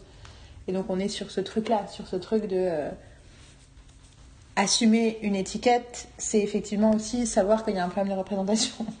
Oui, oui, je pense que parfois c'est important d'avoir la, la fierté d'être associé à une étiquette. Exactement, c'est comme le fait d'avoir, La euh, fierté, elle est importante et, de, et, et puis les- du coup de s'approprier cette étiquette. Qu'est-ce qu'on en fait De dire oui, ok, j'accepte cette étiquette, mais pour moi j'y mets ci ou ça derrière, qu'est-ce que j'y mets comme valeur et comment j'ai envie de la, de la défendre. Après, c'est vrai que là, pour revenir sur l'étiquette spécifique de rap de client, c'est une étiquette dépréciative. Il se trouve que, vu la force de frappe euh, économique de ces gens-là, ça va pas leur faire de mal là, du Ça, tout. enfin, Et je, et je, je Et ne pense surtout, pas. Après, mecs c'est cachent pas, enfin, genre maître Voilà, c'est pas, assumé, qui fait donc, du- euh, Il se cache pas, je- du rap pour, pour faire de l'argent, enfin, c'est c'est Mais pas méchant, le, quoi. le- le- non, mais c'est pas une question de méchant ou pas méchant, c'est je parlais spécifiquement du faut- cinéma voilà, français voilà, voilà. parce que Parce que- dans le cinéma français, il y a quand même ce truc, moi, qui étant du côté des, des gens qui essayent d'écrire des films ou de créer des films ou de réaliser des films, dans mes, mes fonctions de, de prof, euh, même si j'enseigne des trucs sur les séries, je suis beaucoup à côté de gens qui essaient de, faire du cinéma. Euh, et du coup, j'ai beaucoup d'échos de gens qui ont fait des écoles de cinéma. Et pour le coup, je sais que c'est cet état d'esprit. euh, Il y a eu une forme de quand même de cet état d'esprit qui, qui est la, la nouvelle vague peut être a aussi ce côté-là, avait aussi ce côté-là, et que beaucoup de gens se posent les questions sur à quel point c'est ce qui a asphyxié toute une partie de la force créatrice du cinéma, français 50 ans plus tard. Donc là, je parle pas du fait d'être méchant par rapport à des artistes, mais de créer des habitudes de réflexion autour du rap qui vont qui, qui ont la, la possibilité de, de, de, de, de, de scléroser les choses en fait et de bloquer les gens dans des, dans des catégories, de les empêcher de faire ce qu'ils ont envie de faire ou besoin de faire en tant qu'artiste. Parce que, ah non, mais si je fais ça, ah si je mets cet instru là, du coup ça veut dire que ça va être du truc de client, ah faut pas que je fasse ça. Là, du Alors, coup, très ça, c'est ça qui le mot n'existait pas, mais la logique existait déjà Ouais, depuis déjà, très longtemps. Moi, pour connaître des gens qui euh, sont dans l'industrie musicale Ah, et qui se sont pris euh, des portes et qui ont galéré et qui ont dû négocier avec euh, ce qu'ils acceptaient de faire ou pas faire, on en parlait hier, euh, Yael, toi et moi, sur euh, ce qui peut être complexe et douloureux à, gérer dans ce qu'on accepte ou pas quand on défend un projet de scénario par rapport à une chaîne de télé qu'on développe un projet. Moi, je l'ai vu sur des gens aussi dans l'industrie musicale de se retrouver à avoir la possibilité d'accéder à des contrats très intéressants, mais à devoir justement effectivement poser des instrus, travailler des choses en prod qui les amenaient vers certaines catégories. Et même s'il n'y avait pas de mots qui s'étaient stabilisés, si le champ ne s'était pas lexicalisé, comme on dirait en tant qu'universitaire, c'est pas pour autant que la catégorie ne- n'existait pas, parce que les étiquettes et les genres sont toujours des, des- des éléments a posteriori, parce qu'il y a des phénomènes qui se développent, on va finir par poser une étiquette. Donc là, ce que Thibaut constate euh, cette année avec beaucoup de justesse par rapport au rap, c'est finalement euh, le, presque le, un nouveau départ, mais le point final d'un phénomène déjà de ramification et de sous-catégorisation du rap qui est en mouvement euh, petit à petit depuis, euh, depuis, depuis 30 ans concernant le rap français. Et donc, je- on ne peut pas faire abstraction du fait que ces catégories vont Ah, exister. Et moi, pour avoir aussi travaillé sur des dossiers pour des, des demandes d'aide, de subventions euh, pour euh, des scénarios de court-métrage, euh, d'avoir accompagné des gens sur des rédactions de dossiers pour des bourses Beaumarchais, des bourses d'écriture, il y a toujours un moment où on te demande de catégoriser ton scénario par rapport à des genres. Et effectivement, c'est hyper réducteur. Après, on sait qu'il y a plein d'autres outils de, de, de discussion, les notes d'intention, le pitch, qui est un domaine est- où, où tu vas défendre, tu vas défendre d'autres choses. Mais, euh, mais, mais, mais ça, euh, ça remonte, euh, ça remonte à Aristote. hein, c'est lui qu'il faut blâmer. Hein. Je- ce que je veux dire, c'est que pour, pour prendre l'exemple de l'industrie américaine, celle que je connais le mieux dans la télévision ou dans le cinéma, ces choses-là, ces pratiques existent totalement, et notamment au niveau du financement et au niveau de la prod et tout. Mais ces pratiques sont vues par les créateurs, une grande partie des créateurs, on va dire, comme un peu absurdes et nécessaires, mais pas machin. Alors que je les, je les vois extrêmement, beaucoup, nettement plus internalisées par les créateurs euh, que je croise en Je France. pense que c'est récent. Et donc du coup, mais du coup, euh, et du coup, je, je, me- me- la question c'est pas euh, d'être pour ou contre un phénomène, hein, de toute façon qui existe. C'était le fait que j'ai réagi comme ça au fait que Thibaut voit ça comme une excellente nouvelle pour le Oui. rap. Tu vois, c'est pour ça. Non mais je- même si je comprends exactement pourquoi tu as dit, mais c'est à ça que je réagissais spécifiquement quand je disais euh, attention, euh, les catégories ça peut euh, en fait, tuer c'est l'art. c'est juste c'est l'officialisation d'un truc que pour moi, il y a, enfin, c'est une Non, mais catégorie. après, c'est aussi, c'est toujours, euh, genre 6 ans, quoi. C'est euh, rassurant quand tu peux mettre un mot sur quelque chose et un nom sur quelque chose. Et, en plus, juste pour, pour moi, pour finir, mais genre, de toute manière, les mecs, quand ils font du rap, le moment où ils ont créé leur personnage, parce que c'est plus des personnages, quoi qu'il en soit, mais comme la plupart des artistes, mais enfin, ils ont déjà une étiquette. Et Orelsan, il le racontait quand il a fait, bah, justement, la, la fête est finie avant de faire l'épilogue, il- quand il écrivait la, la chanson de défaite de famille, il expliquait que, genre, ça a marché au début, mais c'était pas aussi bon que ce que ça a été, c'est son producteur qui lui a fait. C'est bien, mais c'est pas du Orelsan c'est pas ce que t'as l'habitude de faire. T'as déjà fait mieux, tu peux. c'est pas aussi drôle que Orelsan, quoi. C'est, marrant, mais c'est pas du Orelsan. Et tu vois, juste le fait qu'il ait dit ça, pour moi, ça veut- enfin, le mec, il avait déjà une catégorie. Mais après, il y a la catégorie que tu choisis d'avoir et que tu acceptes d'avoir. Et celle où. Enfin, genre, bah, Orelsan, il a accepté de faire du Orelsan. Mais il reste quand même. C'est un mec qui est passionné, qui fait ça pour lui. Et il le dit quand euh, il a été interviewé sur Énergie. Le mec, il lui fait oui, il y a de plus en plus d'ados. euh, qui t'écoutent et après Orelsan il a fait non pas spécialement parce que les mecs qui m'écoutaient avant c'était aussi des ados maintenant ils ont grandi avec moi maintenant ils ont tous genre la vingtaine ou 25 ans il fait mais puis surtout moi le public que j'ai peu importe ça va pas m'empêcher de mettre les mots que je veux mettre dans mes chansons si j'ai envie de dire euh, nique ta mère euh, tous les deux refrains je le ferai parce que je le fais pour moi avant tout et je le fais pas pour eux et après t'as les mecs comme Maître Gims qui eux savent que leur euh, leur auditoire enfin leur auditoire c'est à et du coup bah ils ont mis euh, bah, les gros mots, ils ont arrêté d'en mettre parce qu'ils savaient que la maison de disques lui a dit Ouais, mais tu sais, si tu dis ça, euh, après, les parents, ils vont pas être contents. hein. Et puis il fait quand même toujours des featuring avec des mecs comme La Crime, mais parce que bah, ça fait ça fait gangster, ça fait ouais je suis un rappeur, mais enfin La Crime, enfin lui c'est effectivement non La Crime il a un vrai parcours, effectivement c'est le mec je pense le, le plus crédible du rap euh, au fait que enfin c'est vraiment un gangster, le mec a fait le mec euh, moi le, depuis que je le connais genre la moitié du temps que je l'ai connu le mec était en tôle, Dans des trucs euh, où c'est vraiment genre braquage d'une banque à main armée, enfin des trucs où le mec effectivement c'est pas rigolo, moi c'est pas un mec que j'aimerais croiser dans la rue ce soir, tu vois. Mais après, enfin, faire enfin, le, le featuring qu'il a fait avec lui, c'était juste un truc commercial, quoi. Ça, ça se sentait. Et, et après, enfin, Maître Gims, il, il en est aussi extrêmement conscient. C'est comme Black M, les deux en sont extrêmement conscients parce que enfin, les deux viennent du même groupe, qui à la base, enfin, moi, je les ai jamais trouvé flamboyants, mais effectivement, au moment où ils étaient là, c'était les meilleurs parce qu'il y avait rien d'autre. Enfin, c'était en 2009, il y avait genre, c'était plat à mort le rap français, il y avait rien, c'était horrible. Et effectivement, les mecs. Bah, il rappait mieux que oui bah il rappait mieux que euh, NTM qui revenait en disant ouais on va refaire un concert et qui après deux minutes sur scène était là, les mecs n'en pouvaient plus effectivement c'est- tu pouvais pas faire pire donc de toute manière ils rappaient mieux mais enfin ils étaient pas non plus de ouf enfin c'est pas ouf.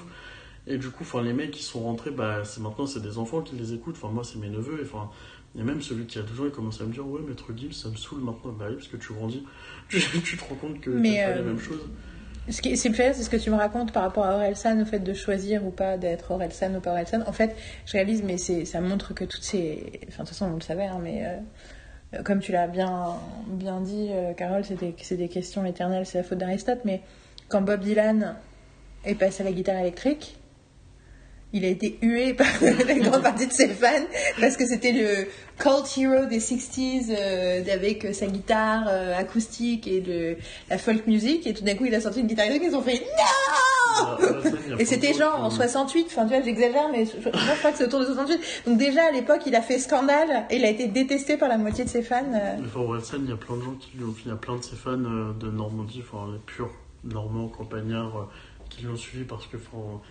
il y a plein de gens qui ont commencé, enfin qui ont un peu tiqué quand il a commencé à sortir bloqué et tout, parce qu'il est un peu devenu genre le, enfin tout ce qu'il jurait de pas devenir quoi, de- enfin genre le, bobo parisien par excellence quoi. Et du coup c'est vrai que en tant que campagnard qui était là, ouais moi j'emmerde les bobos parisiens, je leur, pisse dessus, j'en ai marre d'eux et tout. euh, ceux qui disent ma vie là sur Canal Plus et, et du coup et tu sais après le mec bah, il signe sa série sur Canal Plus et tous les mecs c'était là oh, non il l'a un peu fait aussi mais après enfin c'était toujours dans son style à lui il a pas quitté le style qu'il avait quand il a commencé quoi Euh, Marine tu voulais dire Non. quelque chose sur la française Non, j'ai plein de trucs. Bah non, je l'écoute, c'est intéressant. euh, j'ai rien à dire.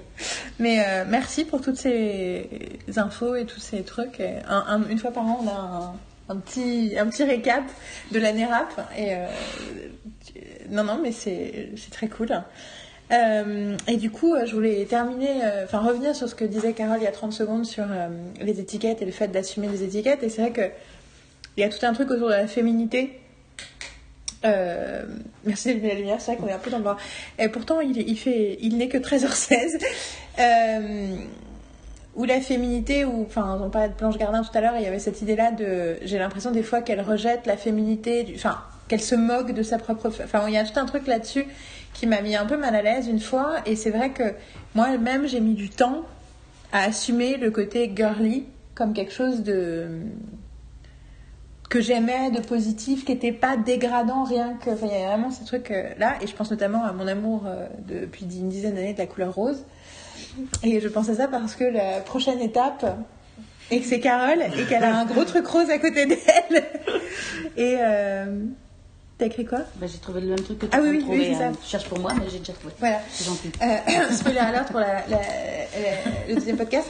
Donc, euh, Carole, Carole, euh, ton, ton number one de l'année 2018. Alors, mon number one de l'année 2018, c'est pas quelque chose qui pourrait sembler évident euh, par rapport aux discussions qu'on peut avoir souvent, puisque là, c'est une femme blanche, blonde, aux yeux bleus, dont j'avais parlé à présent. Bah, après, moi, j'ai tout un truc sur les, Mais euh, les- on les sait femmes que, blondes. voilà, je, je- je sais ton amour et ton attention pour les femmes blondes et blanches. Taylor Swift, Brené Brown aussi. Buffy. Buffy. Euh, Il a écrit ça. évidemment, et Hilary, c'était la dernière que je voulais citer. Mais moi, euh, cette année, je voudrais parler de Reese Witherspoon. Oui qui, euh, qui est quelqu'un que, euh, pour lequel j'avais pas mal d'affection depuis, depuis longtemps à travers ces films que j'ai beaucoup toujours aimé au cinéma et que j'ai redécouvert ou que j'ai mieux découvert depuis, depuis un an.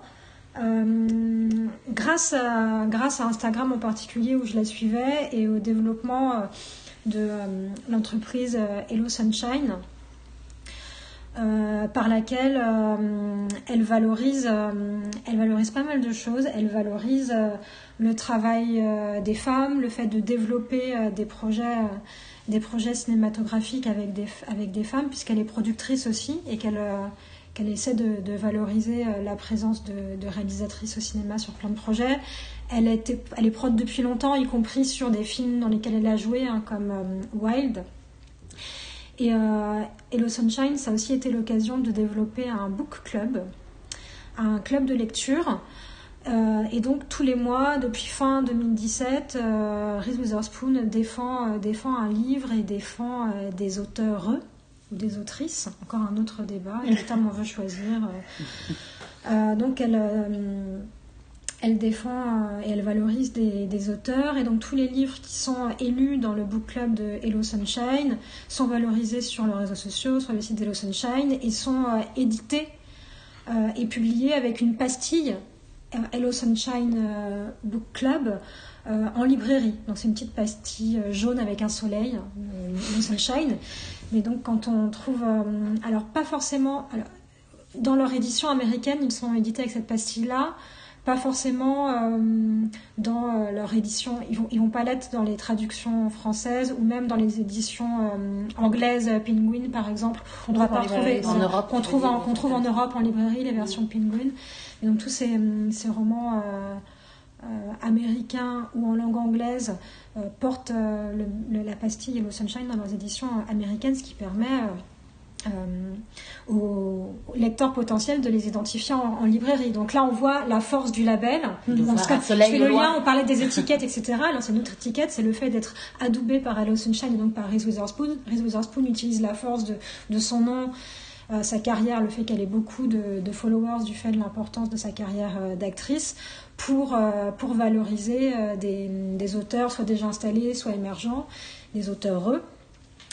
Et, euh, ben, forcément, ça attire l'œil sur, des, sur des, des bouquins auxquels on n'aurait pas pensé lire. Et moi, en l'occurrence, l'année dernière, je, dans mes, mes, objectifs de l'année, il y avait le fait euh, de lire plus souvent en anglais de la fiction, puisqu'en anglais, j'ai toujours été amenée beaucoup à lire euh, des articles ou des ouvrages universitaires, des choses de recherche, mais lire de la fiction en, anglais. Et du coup, je me suis dit, bah, tiens, je vais regarder dans ce que propose Hello Sunshine, il y a des choses. Et en particulier, j'ai pris un très très grand plaisir à lire un roman cet été euh, qui s'appelle euh, Elinor Oliphant is Completely Fine. Donc le titre m'avait interpellé parmi les, titres euh, des bouquins du, book club. parce qu'elle s'appelle Elinor et que Elinor c'est le nom que je me suis le prénom que je me suis choisi pour moi-même depuis longtemps sur lequel j'apparais sur les réseaux sociaux. Donc forcément dès qu'il y a quelque chose un titre qui porte Elinor ça m'intéresse et ça m'interpelle. Le prénom vient au départ de l'univers de Jane Austen. c'est le prénom d'un des personnages de Raison et Sentiment. Sense and Sensibility. Euh, et donc, Elinor Oliphant is Completely Fine.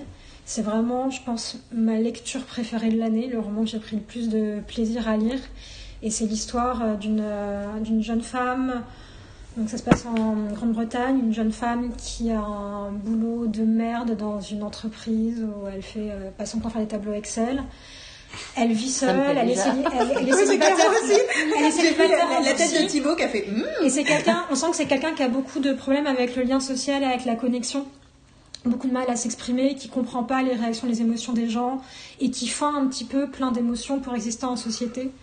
On peut avoir, on peut avoir l'impression qu'elle a un petit côté Asperger dans euh, sa difficulté à. Hum, à comprendre, à exprimer des émotions et à comprendre l'émotivité des gens en face d'elle, leur, ce qu'elle identifie comme de la fausse empathie, de la fausse compassion et, euh, et, qui lui pèse dans la mascarade sociale, en particulier dans le travail, mais elle a beaucoup de mal à se connecter en général aux gens.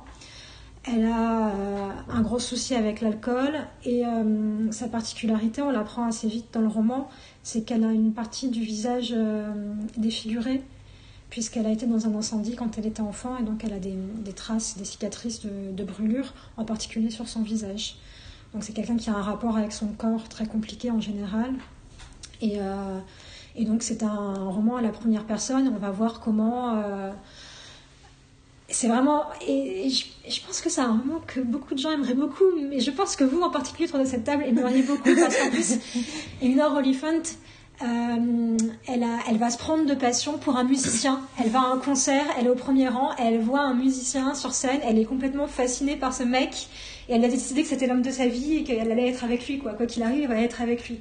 Alors qu'elle n'arrive pas à aligner deux mots euh, devant des gens, alors que euh, qu'elle n'arrive pas à comprendre la façon dont les autres communiquent et euh, elle va euh, elle est euh, elle est obsédée par l'idée d'être avec cet homme c'est l'homme de sa vie et elle va tout faire pour pour le pour le rencontrer donc elle sort complètement de sa zone de confort et elle accède à cette vulnérabilité en faisant plein de choses qui paraissent complètement folles parce qu'elle se met à le stocker complètement et en parallèle elle rencontre un, un type dans son bureau un nouveau venu Ok, un- ok. You, you, Qui s'appelle- non, non, juste- you're juste- bordering on spoiler. non, non, non, non, je, je spoil pas, je, je présente les pièces du puzzle qui s'appelle qui s'appelle Ray.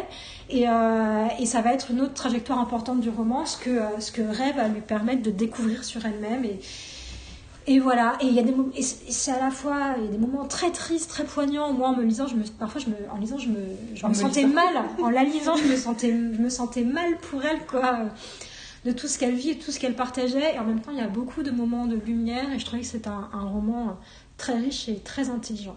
Et c'est comment s'appelle l'auteur? Euh, elle s'appelle. euh, Attends, je vais chercher. Continue à parler, je vais chercher sur euh, je- Son nom, c'est un nom en Anne, et je je vais pas de- d'écorcher son nom. C'est que je regarde le nom, je fais Ah Mais oui, j'ai entendu parler d'elle. C'est fort probable que tu as entendu parler d'elle. Et euh, donc, ouais, c'était un peu euh, la découverte de ce, de ce book club et ça m'a donné envie de lire plein d'autres choses que le book club proposait. Et au-delà de ça, je trouve toute la démarche de Low Sunshine super intéressante. Donc, tout ce, ce projet-là pour Reese Witherspoon euh, découle euh, de tout ce qui s'est passé euh, fin 2017 euh, avec l'affaire Weinstein, avec le mouvement MeToo.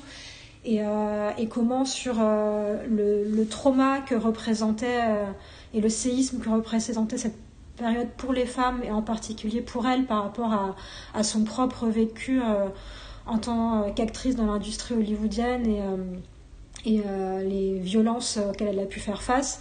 Comment, comment sur ces ruines-là et tous ces traumas-là, on construit quelque chose de, de positif, quoi, en fait, et on crée de la connexion et du soutien. Et Hello Sunshine, en plus, je trouve que le nom est, peut paraître à la fois hyper naïf et hyper symbolique, quoi. Comment on crée de la lumière, comment on crée du bien-être en, valorisant, euh, en valorisant des auteurs, des jeunes, euh, des jeunes cinéastes, en valorisant des jeunes écrivaines, jeunes ou moins jeunes d'ailleurs, hein, pas forcément que des jeunes, mais jeunes dans euh, la perception que le monde en a, puisqu'elles sont encore un petit peu dans l'ombre. Comment on met la lumière sur elles quoi? Hello Sunshine sur, sur tous ces gens-là. Et donc sur Hello Sunshine, il y a en plus du book club et de toute la dimension prod, il y a aussi des podcasts, donc deux, deux podcasts en ligne. Et, euh, et, euh, et c'est aussi euh, une façon de, de valoriser la, la parole de femmes et plein d'artistes, gens de milieux différents. Euh, et, euh, et du coup, donc les deux podcasts. Donc, je- juste, je dis la- Alors, le- l'auteur, l'auteur- de Lena Oliphant is completely fine, fine c'est donc Gail Honeyman. Et elle Je savais qu'il y avait un, rapport dans ma tête. Je fais Ah, dans son nom, il y a un rapport avec Nell Gaiman dans la sonorité. Mhm. donc c'est Gail Honeyman, Et euh, du coup, euh, qui a un très joli nom d'ailleurs. donc il y en a un qui s'appelle How It Is, un des deux podcasts. Je sais parce que celui-là, je l'ai écouté. Enfin, j'ai le peut-être la première saison. Donc c'est des podcasts brefs qui font moins d'une demi-heure. C'est en anglais, mais L'aspiration de ce podcast ou pas le, Le contraire le de ce contraire en podcast. termes de format. Et, et juste, donc c'est en anglais. Mais euh, à savoir, c'est un podcast où je trouve qu'ils ont une élocution euh, particulièrement euh, élégante et distincte. Et si vous n'écoutez pas de podcast, podcast en anglais et que vous avez envie de vous lancer, ça peut être euh, aussi un, un très bon choix. Euh, des gens qui parlent de façon déliée et claire, pas du tout comme moi qui parle trop vite et qui écorche les mots. Et ça fait partie de mon style. Et, euh, et C'est comme quand deuxième- moi, je refuse de, de repasser mes fringues. Je dis non, mais c'est parce que je, je suis grunge. Et le deuxième podcast qui, euh, que j'ai pas encore du tout écouté, je, je l'ai identifié juste quand on préparait ce podcast-là, c'est euh, My Best Breakup. Et euh, avec plein euh, d'artistes différentes qui interviennent. Et j'ai vu qu'il y avait un épisode avec euh, Anna Gatsby, euh, donc celle qui a fait le, le spectacle Nanette, dont parlait Ouais. tout à l'heure Marine Legrand. Tout est connecté. tout est connecté. Magnifique. voilà, donc vive Reese Witherspoon et vive la lecture, Ouais. entre autres.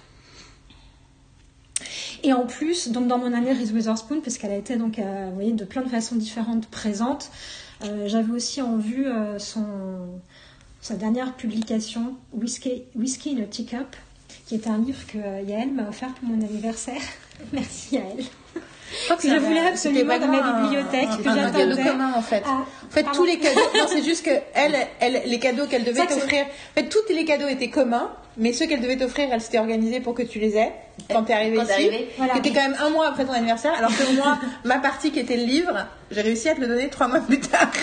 On avait dit, on fait un truc groupé, c'est C'est toujours un tout truc ensemble. groupé et donc c'est- il se trouve que c'est Yael qui m'a remis le, le, Le le livre. livre. au moment où il est arrivé euh, sous euh, le regard de Marine. Tout à fait, je voulais pas qu'elle te le une donne, séance, séance de, de- de café et, euh, et voilà et donc c'est un livre.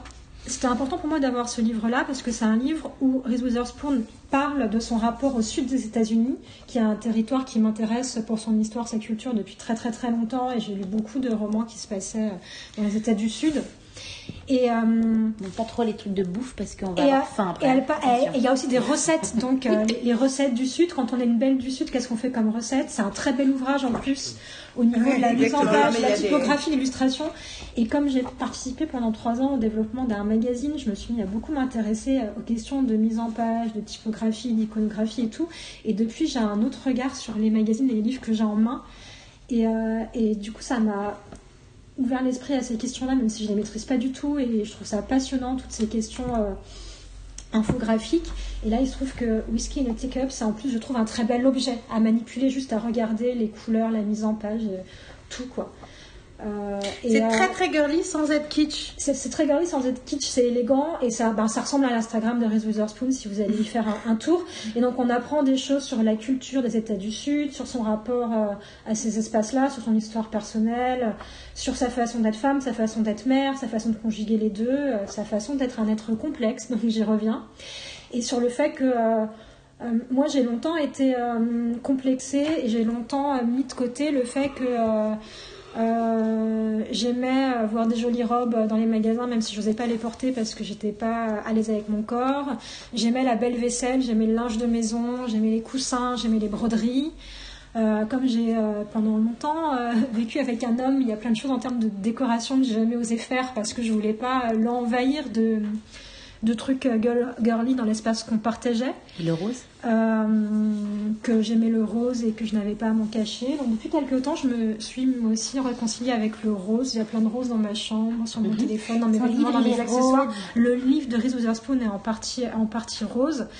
Euh, le fait aussi de, de, de lire euh, depuis, enfin, il y a peut-être, je sais pas, 8-9 ans, je me suis mis à lire Edith Wharton, une auteure américaine, euh, qui, dans son écriture, donne beaucoup de place euh, à la description des, décors, euh, des meubles, de la vaisselle, des tapisseries, et donc a un goût pour la décoration intérieure. Ça, je me suis dit, bah, tiens, si cette femme qui a reçu le prix Pulitzer pour le temps de l'innocence s'intéresse autant à la décoration et ça l'a pas empêché d'être une femme libre dans son œuvre. Euh, elle a été un temps euh, mariée, puis après elle a divorcé. En même temps, elle a toujours été se très bien avec son avec son mari. Elle a une vie euh, très très riche. Elle a beaucoup publié. Je me suis dit, ben peut-être que je peux m'intéresser à des trucs de filles ou de femmes qui, qui dans qui d'un point de vue sociétal sont considérées comme des choses féminines et donc des choses euh, dérisoires, mais qui ne le sont pas forcément, et que c'est pas que le fait d'avoir un parcours intellectuel, une exigence intellectuelle, n'est pas incompatible avec le fait de s'intéresser à la vaisselle et au coussin. c'est ça, Edith Wharton me l'a appris, et j'étais d'autant plus, heureuse de le découvrir là que c'était Scott Fitzgerald qui m'a fait découvrir Edith Wharton. Lorsque j'avais lu, euh, j'ai eu une grosse période, une dizaine d'années, euh, Fitzgerald, ce que j'aime toujours d'amour profondément, mais j'ai vraiment un moment où je le lisais de façon compulsive, je voulais tout lire Fitzgerald. Et quand j'ai lu euh, les lettres qu'il écrivait à sa fille Scotty, lorsque Scotty était à la fac, en fait, il lui faisait plein de recommandations de lecture. Et je m'étais mise à suivre toutes les recommandations de lecture qu'il lui faisait, dont Edith Wharton. Donc merci Scott Fitzgerald. D'où tu es dans euh, les cieux, outre-tombe, ou je ne sais où, dans quel monde, si tu es dans The Good Place ou The Bad Place, je ne sais pas. Mais où que tu sois, Scott Fitzgerald, merci de m'avoir fait découvrir Edith Wharton. Et l'année dernière, quand j'étais euh, à l'automne 2017, dans une phase euh, de déprime intense, ma cousine Anaïs. Parce que généralement, dans chaque podcast, à un moment donné, je parle d'Anaïs. Donc là, c'est la minute Anaïs.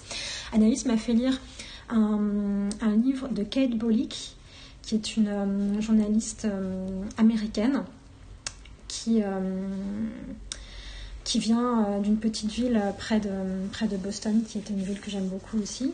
Elle m'a fait lire un livre de Kate Bolick qui s'appelle Spinster, qui est un livre sur les femmes célibataires et où elle parle de son rapport au célibat et de ses périodes de célibat.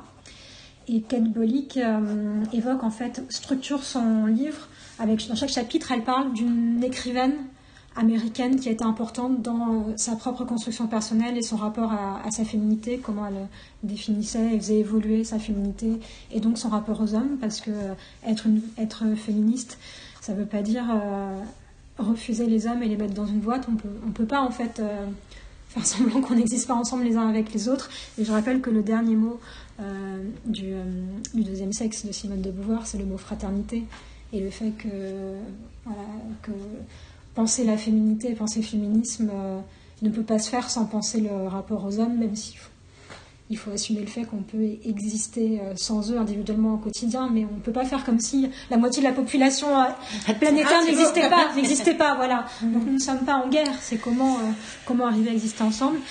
Et, euh, et je vais arriver au bout de la boucle que, j'ai- que j'ai créée, oui, donc, oui, parce que je parlais de, de Kate, de, de, de Kate Bolick. Elle parle donc de ses périodes de célibat, mais aussi de son rapport, son rapport aux hommes et périodes où elle était en couple.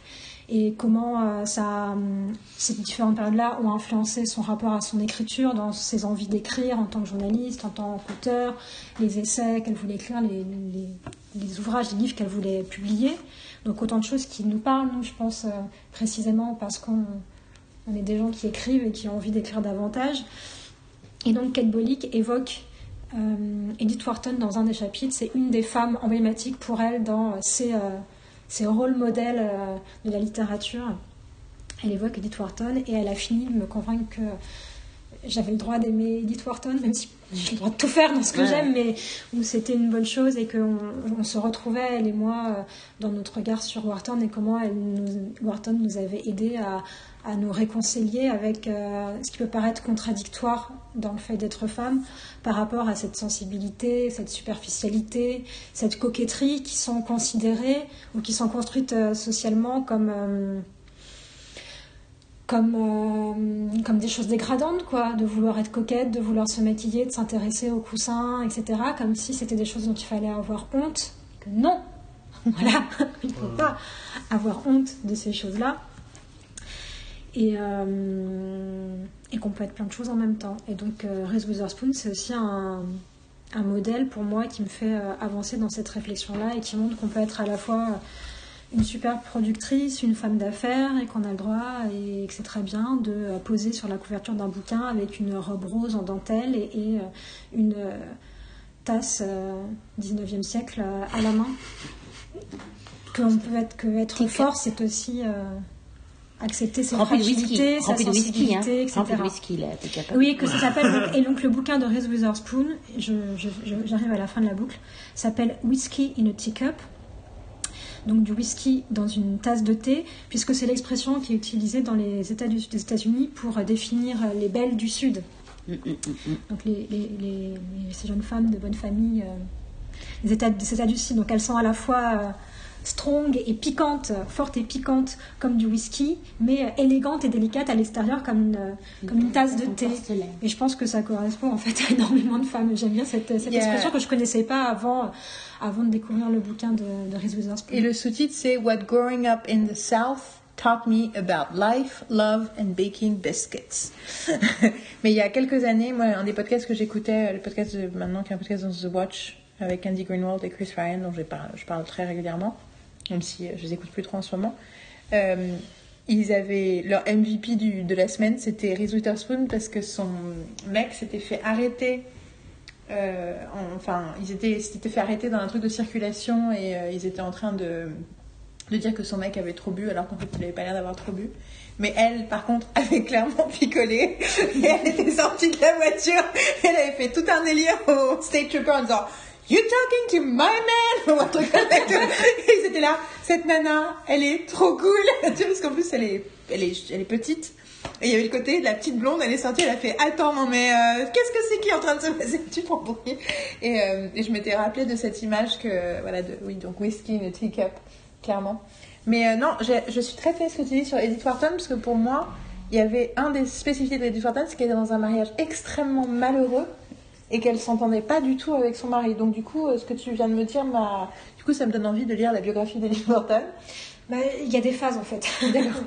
Mais euh, des. Le, mari- le mariage était malheureux, mais c'est euh, oui, c'est la, la dynamique de leur mariage qui était malheureux parce qu'elle n'était pas faite non plus pour ce, et que pour ce, ce- ce genre de vie-là, mais que euh, Et que du coup, justement, une des thématiques récurrentes de, sa, de ses écrits, c'est le- c'est les mariages malheureux et les mariages de raison qui ne devraient pas exister et les erreurs qu'on fait au moment de décider de qui on, ma- qui on épouse et pourquoi. Euh, mais en fait, la question que je voulais te poser, finalement, tu y as répondu, mais c'est parce que dans la première saison de Dawson's Creek, euh, ils sont en train de lire Ethan Frome de, de Wharton, qui est aussi un bouquin que j'ai lu de Wharton dans mes études. Et c'est très drôle parce que c'est le bouquin qu'ils lisent au lycée américain. oui. Et c'est un bouquin qui, à plein de niveaux, est pas du tout représentatif du reste. Parce qu'elle parle beaucoup de l'aristocratie new-yorkaise et de la côte Est et des classes supérieures euh, américaines. Et Ethan Frome se passe dans un village et parle de gens qui ne sont pas euh, de ces classes-là. Mais euh, du coup, c'est il y a tout un truc sur Tamara et Pacey autour de Ethan Frome et du fait qu'il souviens Ethan très Frome. très bien. J'ai tellement re-regardé ces, ces, ces Et du coup, je me suis demandé si c'était pour ça que tu avais lu Edith Wharton. Mais donc, Non, à l'époque, à l'époque, Dawson m'a fait lire Pinter parce qu'il Oui, c'est un grand moment. Harold, c'est autour d'Harold Pinter dans en- l'épisode 4 de la saison voilà. 2. Oui. Et, euh, Et- euh, moi, j'ai étudié Peter et- et- juste au moment où j'ai vu l'épisode. Et je me coup, sers souvent de cet exemple-là. euh, C'est moins utile aujourd'hui, mais il y a quelques années, c'était très utile face à des étudiants euh, en cinéma et, face à, euh, à des élèves encore plus récemment euh, euh, en collège ou lycée, de, de dire que pour moi, les séries sont des objets complètement euh, légitimes de réflexion et de culture, au même titre que les livres, etc. Euh, parce que justement, euh, des séries qui euh, étaient mal considérées à leur époque, parce que Dawson est un chef-d'œuvre à bien des niveaux. Je pense qu'on est tout à fait d'accord là-dessus. Toi et moi, on en parlait encore très récemment. En plus, je trouve que les séries télé sont souvent été des portes pour me faire découvrir des auteurs, des, des musiciens, etc. Enfin, c'est un- des espaces où il y, a des- il y a plein de choses que j'ai lues, c'est parce qu'on a entendu parler dans une série, une référence, une réplique où j'ai pas compris parce qu'il parle d'un écrivain que je connais pas. Et je me suis dit, tiens, je vais aller voir ce que c'est, quoi. Des concepts scientifiques. euh, voilà. Des Et, tonnes de euh, trucs. Euh, et du coup, euh, et en fait, Hello Sunshine, je viens de découvrir, a été euh, sur Wikipédia, en fait, a été créé en 2016. C'est juste que c'est. Il y a vraiment un. Enfin, c'est la création du podcast, de machin, du book club et tout ça, c'est vraiment des trucs qui Ouais, sont parce issus qu'au départ, c'était 2017. Et vraiment. je pense que C'était plus euh, autour de la Instagram, ça a vachement poussé en plus. Ouais, il y avait, il y avait vraiment le projet de la, de la Oui, de, contenu, une, euh, euh, de contenu pour le cinéma et de contenu audiovisuel. Elle a commencé aussi une, euh, une, une émission télé, Shine on Breeze. En fait, c'est en fait, carrément, euh, euh, c'est carrément une chaîne de télé, en fait. Oui, oui. Euh, enfin, tout ça pour dire que. Et du coup, moi, j'ai la question à deux- 12 000 dollars. Thibaut, toi, Reese Witherspoon, c'est. C'est un concept? Tu la connais? Tu la connais de film? Tu la connais de. Tu as une, tu as une idée de qui c'est? Tu, tu associes Euh, quelque chose à elle ou pas? Parce que je suis vraiment curieuse, parce que c'est. Le- aussi un truc de génération en fait pour nous, donc euh, Avant le truc là où elle est, il y a un film où elle était euh, il y a pas longtemps. Je crois que c'était Wild, un truc dans le genre. Mhm. ouais. Avant ça, sinon, le, le- le seul truc pour lequel je, connaissais, je la connaissais, c'était Friends.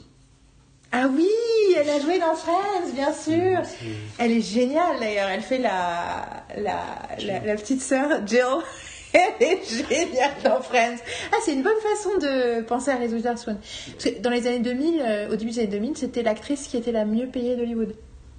Ouais, ça aussi, je- j'en avais entendu parler. Mais puis après, Notamment à cause de après, Sweet Home euh, Alabama. Et, euh, Après, sinon. euh, bah, qu'on a peut-être revu euh, avec ma mère cet été et Carole. Sinon, moi, le, après, bah, après, quand j'ai parlé avec Carole, ah d'accord, Carole t'a parlé de Witherspoon. elle m'en a parlé. Quand on voulait refaire le livre? D'accord. Ah, ah. Parce que bah, je pense que j'ai dû te dire exactement la même chose que je t'ai dit, genre quand j'ai vu le livre euh, cet été, la même chose que quand là je l'ai vu. À savoir, ah c'est marrant, on dirait, euh, t'as une youtubeuse qui a sorti son livre en France, et ça fait exactement la même chose. Euh, ouais. Mais euh, ok. Mais Ben, sinon, moi je rejoins euh, beaucoup Carole sur euh, ce qu'elle dit, c'est pas parce que tu, tu aimes les, les trucs, enfin certaines choses qu'on doit te classer quelque part. C'est pas parce que tu aimes les licornes que tu es forcément gay ou une petite fille ou euh, peu importe. Tu peux être un homme en vrai et aimer les licornes. Tu aimes Ah toujours autant les licornes? Tu, tu aimes toujours autant les licornes? Ouais, ouais. On t'a pas dégoûté en t'offrant 250 000 trucs avec des licornes dessus J'en ai trop, mais du coup, mais j'aime bien les licornes. Il a dit qu'on avait le droit de s'arrêter de lui, de lui acheter des choses par rapport avec des licornes. Genre, mais ça, euh, me- j'ai j'ai converti toujours. Léopold du coup qui, euh, qui lui aussi en fait c'est pour ça en fait parce que vous, vous m'avez offert des trucs et genre lui revient de chez ses parents à Noël et il me fait tiens je t'ai ramené un cadeau et genre il sort donc il avait Oui, mon nous l'avait vieux sac montré. qui se pack, euh, mon Bah, vieux sac qui se pack mais genre un, Parce qu'il était tout dans la. Et genre le, le truc prenait les trois quarts de la place du sac genre il me fait ouais j'ai dû laisser des fringues chez ma mère pour te la ramener et il me sort une licorne énorme et je fais ah c'est gentil mais là j'en peux plus et du coup il me fait oh bah c'est pas grave je vais la garder Voilà. Et c'est quoi, c'est une peluche ou c'est C'est une. une peluche. Ah, c'est une peluche. Et du coup, est très il la garde funky. Et il dort avec. En D'accord. fait, il est très content de l'avoir aussi. Théodore avec une licorne. Et il est content que le monde entier soit au courant maintenant. Ouais, J'ai envie de te dire, il l'a mis sur Snap hier soir, donc je pense que. mais Snap, ça disparaît. Oui, oui. Alors que nous, nous allons être dans les archives euh, de je ne sais pas qui, monde mais podcastien. Dans les arcanes des internets. Non, non, mais non, moi, je vais être à un moment, un jour, on sera dans des archives d'un musée, je ne sais pas lequel, mais on existe sur la On sera dans les annales. Pop culture. La pop culture. Non, mais les archives de. La philosophie. il a dit les annales et ça l'a fait rire. Non, mais je te jure. Bon, euh, et ben du coup, ça va être mon tour. Et c'est rigolo parce que ça, ça rentre assez bien dans la suite de ce que vient de dire Carole.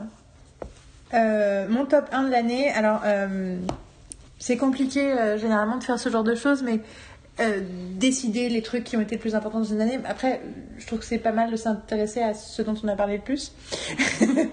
dans mon cas, vu que j'ai des côtés monomaniaques. Euh, D'ailleurs, j'ai réalisé, euh, voilà, il y a un autre podcast qui, à mon avis, est déjà, a déjà été publié, où j'ai une conversation dans un café avec quelqu'un et que j'ai un peu, qui, qui- Carole, en l'écoutant, m'a dit, ça fait un peu best-of de ton année 2018. Donc euh, voilà. Et en me rappelant les choses dont j'avais parlé, ça a d'ailleurs euh, aussi influencé mon, ma liste, mon top 3. Mais en numéro 1, je pense que la chose dont j'ai le plus parlé cette année, que j'ai le plus euh, renforcé cette année, euh, qui m'a le plus transformé cette année, c'est le travail de Brené Brown, dont j'ai déjà parlé dans ce podcast, mais je vais faire un peu un, récap et un, et un truc pour vraiment dire les choses, parce qu'à force de parler quelque chose tout le temps, on a l'impression du coup que on a déjà tout dit et qu'on se répète et donc du coup oui bon je sais j'en parle tout le temps euh, au lieu de d'en parler vraiment donc je parlais vraiment pendant quelques minutes du travail de Brené Brown donc Brené Brown est aussi une blonde américaine texane pour le coup donc du sud aussi mais pas exactement le même sud Dans un des livres et dans les. le book club de Reese Witherspoon. voilà, absolument. Euh, que j'ai découvert euh, en février de l'année dernière en décidant d'écouter le podcast d'Oprah Winfrey parce que je me posais des questions sur... En fait, parce que je me posais des questions sur Gwyneth Paltrow, une autre blonde. Dans mes réflexions autour de l'injustice euh, dans le traitement de Taylor Swift et d'Hillary Clinton, je m'étais dit, ah ouais, mais d'ailleurs, Gwyneth Paltrow, c'est un peu pareil, euh, tout en me disant, ouais, mais bon, elle, elle le mérite peut-être un peu. Et en fait, du coup, j'ai décidé de m'intéresser à la question et en fait, pas du tout. ma, ma réalisation, c'est que elle est aussi victime euh, d'un traitement injuste de la part des médias. Et euh, pas toujours, mais notamment. Et euh, c'est une punchline en fait, un peu comme Taylor Swift et Hillary Clinton, ce qui fait qu'on se pose rarement la question de la justification de la punchline, notamment à cause de son site Goop. Et il se trouve que Goop a lancé un podcast en février. Et je me suis dit, tiens, je vais écouter le premier épisode. Et le premier épisode, c'est une interview avec Oprah Winfrey. Je me dis, ah là là. Et je me suis dit, en fait, cette nana est vraiment aussi incroyable et géniale que sa réputation, mais beaucoup plus authentique et réelle et vraie que ce que j'aurais pu imaginer. Du coup, j'ai découvert qu'il y avait un podcast Oprah Winfrey et j'ai écouté les premiers épisodes qui étaient un entretien avec Brené Brown. Et la première chose qu'elle a dit dans l'interview, c'est que Brené Brown est très célèbre pour un TED Talk. Donc je suis allée regarder le TED Talk, puis le deuxième TED Talk, puis j'ai revu le TED Talk, puis je l'ai montré à Marine, puis j'en ai parlé dans un podcast. Voilà, ça a été le début de l'engrenage. Et le... Mais ce qui est important pour moi, c'est que très rapidement, avant de lire un seul de ses bouquins, donc dans le TED Talk, elle parle de son travail qui est de faire de la recherche autour euh, du sentiment de honte. Euh, Enfin, en tout cas, d'avoir commencé à vouloir étudier en fait, c'est ça qui est vraiment intéressant par rapport à ce qu'on disait tout à l'heure, c'est qu'elle a voulu étudier euh, dans son domaine, son domaine étant le, le domaine de l'assistance sociale en fait. Sauf que c'est un domaine qui, aux États-Unis, existe comme un domaine universitaire de recherche et de réflexion, alors que chez nous, ça n'existe pas dans le monde de l'université. C'est un travail, être assistante sociale, mais par contre, il y a pas, il y a du training bien sûr, mais c'est pas du tout la même chose. Elle a un doctorat, donc c'est, on est dans des, dans des sphères radicalement différentes. Et elle voulait s'intéresser à la connexion entre les gens et s'est rendue compte assez rapidement que c'était beaucoup plus simple d'étudier la déconnexion parce que quand les gens, c'est ça dont ils avaient envie de parler, et que son boulot était basé sur le fait d'avoir des conversations avec des gens sur leur vie. Euh, et en fait, assez rapidement, euh, elle s'est rendue compte qu'à la base de la déconnexion, il y avait quelque chose qui se qu'elle, a qualifié de honte, d'être la honte. Ça fait euh, maintenant 10 mois, 11 mois que je parle de son travail et j'ai réalisé que quand je disais le terme honte, c'était souvent mal compris parce qu'on associe ce terme à quelque chose de très violent et de très fort et de très puissant et on ne se rend pas spécialement compte à quel point c'est partie intégrante de tout notre fonctionnement. C'est pour ça que c'est intéressant de lire son travail aussi. En tout cas, en étudiant la honte pendant un certain nombre d'années, en écrivant dessus et en ayant des workshops et des ateliers, des machins et des travaux, euh, elle était arrivée à un moment de son travail où elle avait déjà publié un bouquin et où elle s'est rendue compte que les gens qui arrivaient à vivre leur honte mieux que les autres parce qu'on ne s'en débarrasse jamais. C'est pour ça d'ailleurs que c'est pas un truc aussi exceptionnel qu'on croit en fait. C'est quelque chose qui est pas tout le temps, qui existe tout le temps, mais on le vit plus ou moins bien. Et euh, ceux qui le vivaient mieux, en gros, avaient des comportements dans leur vie quotidienne qui étaient à l'opposé de ces comportements à elle. Et du coup, ça a créé une prise de conscience qui lui a fait découvrir euh, le nom de son premier TED Talk. Hein. son premier TED Talk parle de ça, qui s'appelle Le pouvoir de la vulnérabilité. Et donc, elle a continué à écrire et chaque bouquin en fait est une espèce de compte de, elle, rappelle les choses qu'elle a dont elle a parlé dans les bouquins précédents tout en poussant la réflexion un peu plus loin. Et donc ça commençait par le fait d'accepter sa honte puis le fait d'accepter son imperfection et de vivre avec sa vulnérabilité. Puis ce troisième, le troisième bouquin que je suis en train de lire qui s'appelle Daring Greatly qui est le fait d'oser faire des choses avec sa vulnérabilité. Puis ensuite il y a Rising Strong Through the Wilderness enfin et le dernier qui vient de sortir aux États-Unis s'appelle Dare to Lead donc il y a vraiment, en fait, c'est comment passer de la honte à, à la leadership, quoi, en gros, sur euh, donc 10 euh, ans de travail. Et euh, c'est complètement transformateur parce que j'ai commencé à lire en pensant que c'était la confirmation de ce que je pensais déjà. Et que j'étais hyper satisfaite de trouver la justification en plus, elle a, elle a un, mode d'écriture qui est très particulier dans le sens où c'est. She's a researcher, donc elle fait de la recherche, donc elle parle tout le temps, elle cite tout le temps les travaux des uns et des autres, elle cite des data, elle cite des statistiques, elle cite des exemples précis, et en même temps, elle parle, elle écrit comme, comme de façon très conversationnelle, de façon très, euh, très accessible, et elle parle beaucoup de sa propre vie personnelle, de son rapport à ses enfants, à son mari. Donc du coup, il y a quelque chose de très facile tout en étant euh, sensé. On n'est pas dans euh, un truc guimauve ou un truc, euh, écrit avec un, excès de, de, sentimentalité qui m'aurait, moi, enfin, que j'aurais trouvé rébarbatif. C'est toujours très logique, très construit, très justifié, tout en étant très émotionnel, très personnel. Et euh, un peu comme euh, le stand-up dont on parlait euh, au début, ou les Witherspoon dans les interviews qu'on entend dans les podcasts, on est sur des, types d'expressions assez similaires. Ou le deuxième album de L'Homme Pâle, tu vois ce que tu décrivais, en fait on est exactement dans ce truc-là. Bah, en fait elle assume sa vulnérabilité. et, et en, en lisant tous ces trucs-là, je m'étais dit ouais c'est cool, euh, j'ai enfin quelqu'un qui me donne les clés et les arguments pour justifier ce que je pense. Et très rapidement dans la lecture du premier livre que j'appelle que je que j'appelle le Shame Book, donc que j'ai lu il y a entre février et mai, euh, ça prend du temps quand même de lire ces livres, il hein, faut les digérer, euh, qui s'appelle I thought it was just me but it isn't. Je crois que c'est en français ça s'appelle Lutter contre la honte ou un truc comme ça, ce qui est pas exactement le même délire. Euh, et euh, très rapidement, au bout d'une centaine de pages, euh, j'ai tout d'un coup reconnu des choses dans mon propre, mes propres comportements, notamment quand elle décrit ce qu'elle appelle les shame screens, qui sont les écrans de honte, et qui sont des réactions que tu as par rapport à des moments qui te font des moments de honte. Et donc les trois shame screens étant move away, move against et move toward. Et donc il y a en gros, tu te shut down, tu fermes, tu te fermes, tu dis plus rien y a, tu t'énerves très très fort ou tu, tout d'un coup tu essayes d'apaiser le truc en, en étant au contraire euh, particulièrement gentil, doux, euh, pour calmer le jeu, pour en fait essayer de lutter contre ce ressenti de honte que tu as, que as vécu et donc le transformer en autre chose. Euh, donc, euh, et, là j'ai fait ah ah ah. Parce que jusque-là dans le bouquin, j'étais ah ouais, c'est un peu des Desperate Housewives. Ah ouais, elles, ont, elles sont pas assez évoluées, sophistiquées, elles ont pas encore compris comment moi je marchais le monde. Et là, je fais ah, je fais ça tout le temps. donc euh, voilà. Et donc il y a eu ce truc-là, mais ce que je dis toujours, c'est qu'au-delà de la réflexion sur soi-même, lire ces livres est vraiment un passe-partout à la compassion universelle. Tu commences à reconsidérer toutes les relations que tu as avec d'autres gens et comment eux ils sont. Et à la fois, du coup, tu as envie de les secouer toute la journée et je le fais en disant ça, c'est la honte qui parle. Et en même temps, tu comprends pourquoi ils se. J'ai ma famille qui fait oui. Et en même temps, tu commences à comprendre pourquoi on fonctionne comme ça, pourquoi on s'empêche de vivre certaines choses.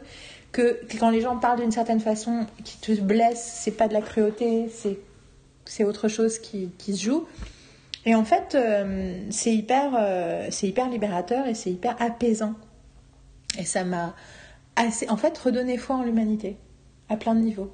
Parce que du coup, tu, tu te dis, ah oui, en fait, nous ne sommes que des animaux blessés. Ah, c'est bien, surtout en ce moment, quoi.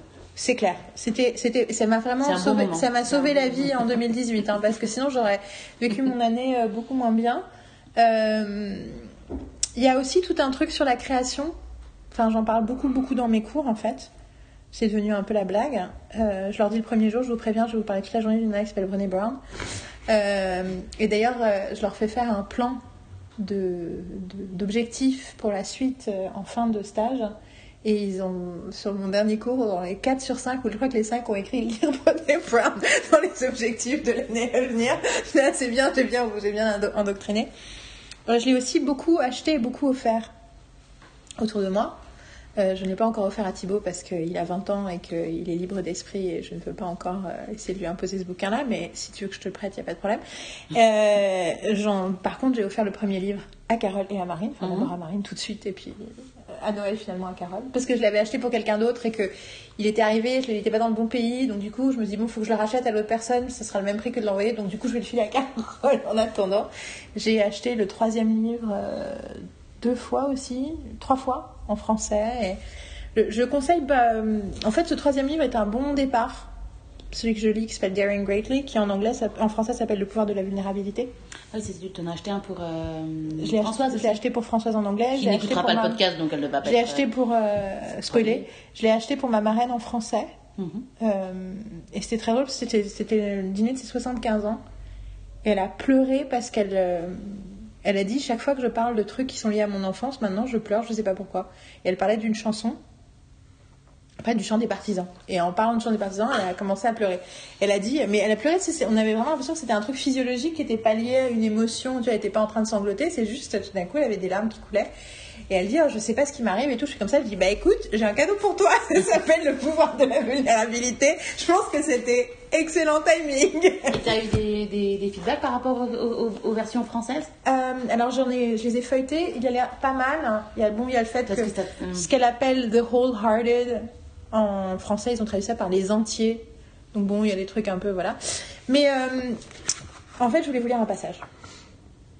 Je voulais vous lire un passage de ce, une page de ce troisième bouquin où on est justement en- donc les trois premiers chapitres de Daring Greatly parlent de choses différemment, mais des choses dont j'ai déjà a, sur lesquelles elle a déjà écrit dans mes autres. Sachant que oui, je voulais préciser que le premier truc que j'ai fait avant de lire ces bouquins, c'est que j'ai cherché des interviews récentes et je suis tombée sur un entretien qu'elle a eu en début 2018 avec Machin de Kay, mais j'en ai déjà parlé dans le podcast, mais je le reprécise, qui est euh, un des mecs très impliqués dans Black Lives Matter, qui a celui qui a la veste bleue. Tout le monde vo- voit visuellement. Il a écrit un bouquin récemment. euh, D'ailleurs, il a fait une interview Goop récemment aussi, qui était hyper intéressante. Le podcast de Goop reste un podcast très intéressant. Je vous conseille celui-là, je vous conseille celui avec Julia Roberts et euh, celui avec la mère de Gwyneth Paltrow, entre autres. Tout ça pour dire que euh, c'était une conversation entre eux dans son podcast à lui qui s'appelle Pod Save the People, qui est un truc sur euh, les, notamment les problématiques euh, racistes, d'oppression, voilà. Et d'entendre cette blanche texane, blonde de 50 ans, expliquer la, la, problématique de la honte et comment c'est lié au privilège, comment le privilège est associé à la honte et du coup mm, est vécu par la population de femmes blanches qui a voté pour Trump. Et d'entendre le mec dire Ah, d'accord Vu tout son activisme, vu toute son, sa position et son truc, je me dis Putain, cette nana est quand même hyper forte surtout, à aucun moment, elle l'excuse elle, elle, elle, elle, ou elle le justifie. Elle est très clairement, euh, elle est très clairement euh, du côté des démocrates à plein de niveaux. Euh, enfin, Carole va parler plus tard d'un exemple de podcast où elle a parlé où son, sa position est très claire, notamment vis-à-vis de l'injustice des minorités. Elle parle de problématiques d'homophobie aussi très ouvertement. Euh, mais malgré tout, elle a sa façon de. Je me suis dit, putain, cette nana est capable de continuer à tenir ce discours de façon aussi intelligente en 2010, dans l'Amérique de 2018. C'est autre chose que juste de la façon dont elle disait dans, en 2010. Euh, c'est aussi intéressant de savoir qu'elle parle dans, 2000, dans le peut-être talk de 2010, je crois, elle parle euh, du fait que le discours politique est de plus en plus toxique et c'est pour les mauvaises raisons. Et en fait, elle est en train de décrire quelque chose qui n'a fait que s'empirer depuis reste, ce qu'elle dit est beaucoup plus, encore plus vrai aujourd'hui qu'il était à l'époque. Et elle dit à un moment, en parlant de la nécessité de la compassion, dans le TED Talk de 2012, elle dit les deux mots les plus, les plus forts de la langue anglaise sont Me Too. Et là, tu fais wow, this woman is a prophet. Euh, mais je voulais, mais voilà, mais dans ce livre, euh, ces trois premiers chapitres, donc elle parlait de Daring Greatly, elle parle de choses dont elle a parlé, et là, dans ce chapitre 4, elle commence, euh, qui s'appelle l'armurerie, c'est ça qu'on dit en français, hein, armurerie de la vulnérabilité, elle commence à, parler d'autres choses et je voulais vous donner cet exemple-là. Je suis désolée, c'est en anglais, hein, mais pour que, parce que je pense que ça, ça exprime plus ce que ça fait de la lire que quoi que ce soit d'autre que je puisse dire. Tu pourras traduire sur le site après. Non, je voulais pas dire ça parce que c'est long et compliqué. non, non, elle ne le fera pas, excusez-moi. par contre, je vais lire lentement.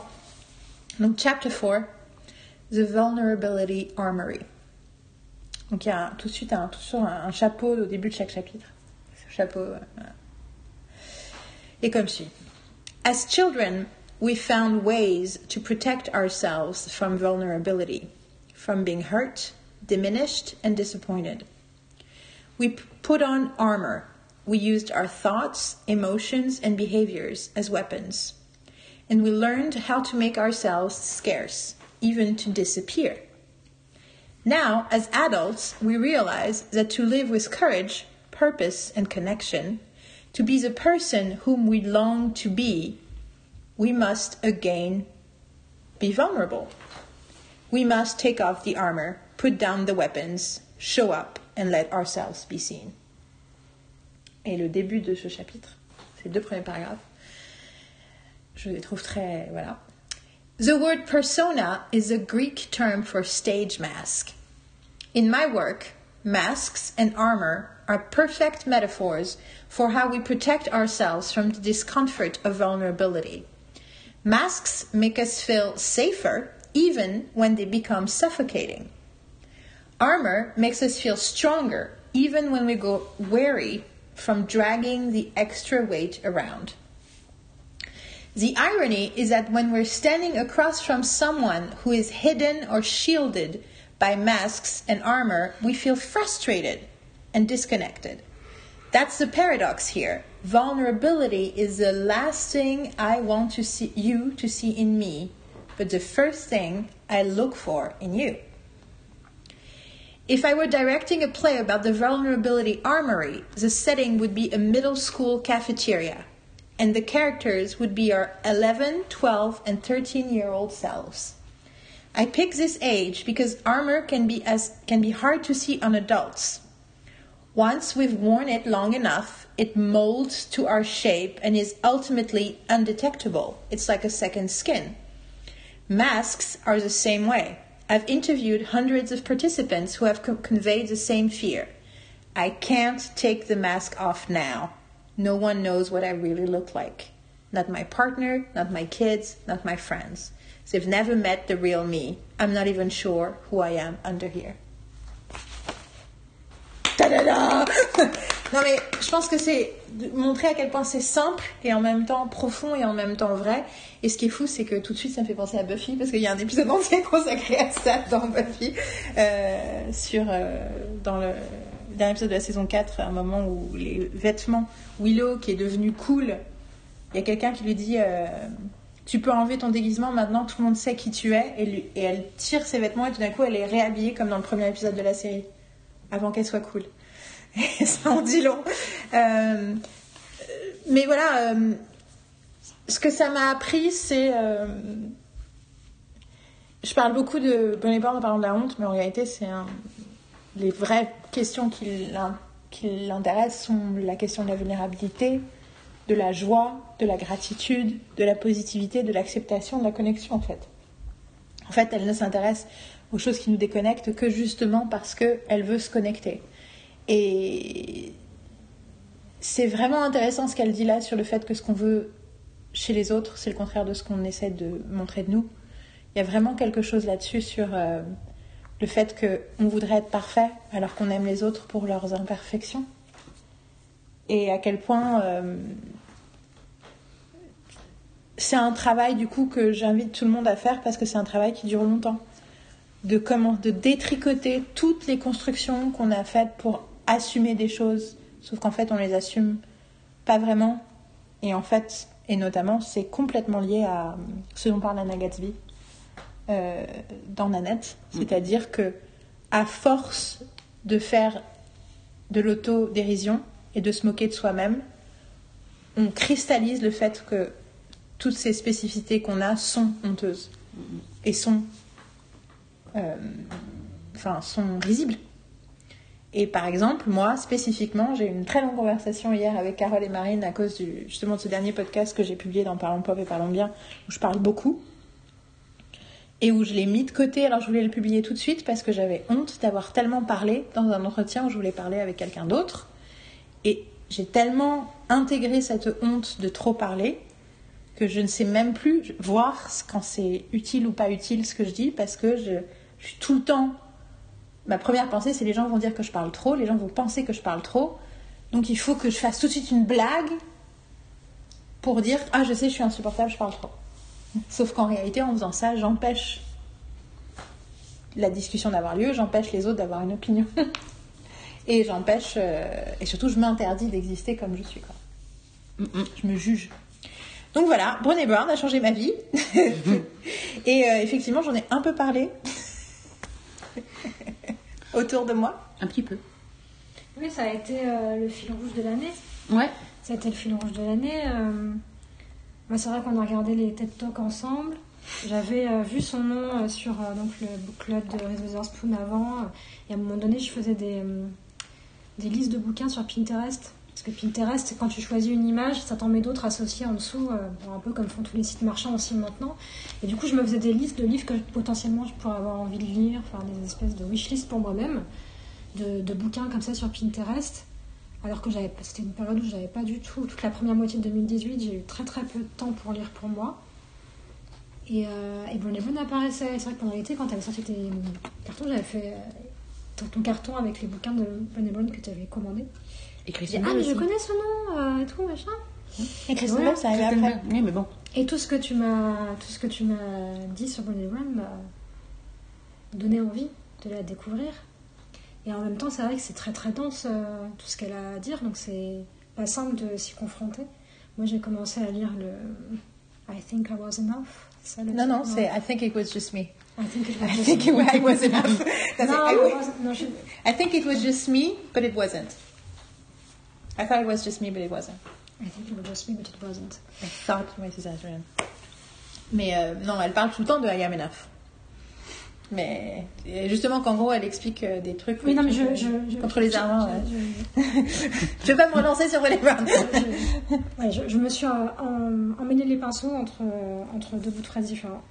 Et, euh, et- et effectivement, moi, ce que je, ce que je trouve euh, appréciable, c'est à la fois le côté très intime et euh, pas dire académique, parce que ça, ça- souvent c'est perçu comme, euh, péjoratif et, et chiant et c'est pas le cas mais à la fois c'est pas juste il y a un partage d'expérience personnelle on sent que c'est ce, ce sujet d'étude qui a été le sien c'est quelque chose qui lui tient très à cœur et généralement les sujets d'études c'est des choses qui finalement viennent au départ euh, de l'intime. Parce qu'on sait qu'on va développer un sujet de recherche dans une université pendant euh, des années voire des décennies donc faut être intéressé par ton truc sinon ta vie ça va être un enfer. Déjà il y a plein de moments où ta vie c'est un enfer comme ça. Euh, mais euh, on sent qu'il y, a il y a une vraie vocation dans son sujet, quoi, euh, de, façon, de façon intense. Et donc ça, ça se ressent dans son écriture, qui je trouve à la fois très accessible donc pour une écriture qui pourrait être universitaire, et à la fois c'est hyper référencé. Tu parlais euh, des recherches, des données, des data et tout ça. Il y a aussi tout le côté euh, démarche sociologique. Elle a passé beaucoup de temps à faire des entretiens, à recueillir, des paroles, etc.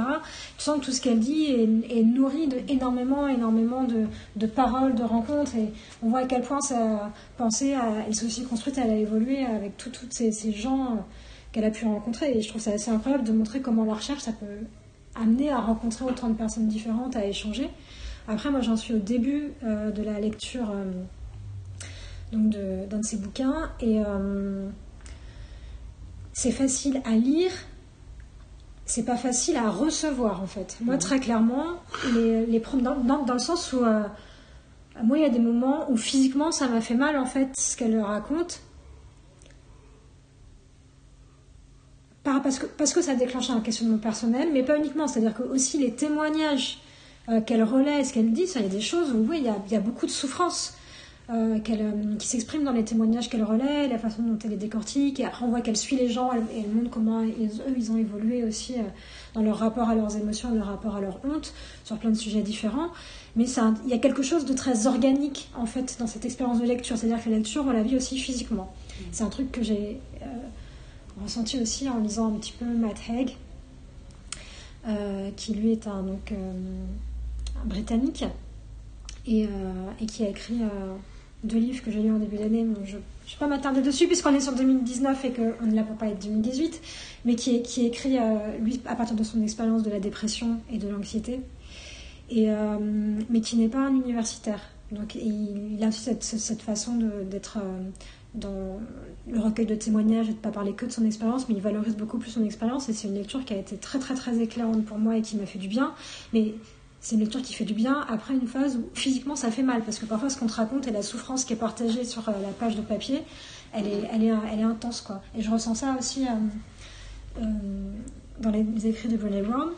Moi ces dernières années j'ai pas mal, euh, j'ai pas mal lu de choses de développement personnel. Avant c'est un truc que j'aurais un peu repoussé, genre ouais développement personnel c'est un truc un peu c'est un peu dans l'air du temps, c'est le truc à la mode, ou c'est un peu gnangnan, euh, gnangnan cucul la praline et tout. euh, et, et, Qu'est-ce que t'as dit Vas-y? Et, euh, et, euh, et j'étais un peu, j'étais un peu revêche, j'étais un peu revêche par rapport à ça.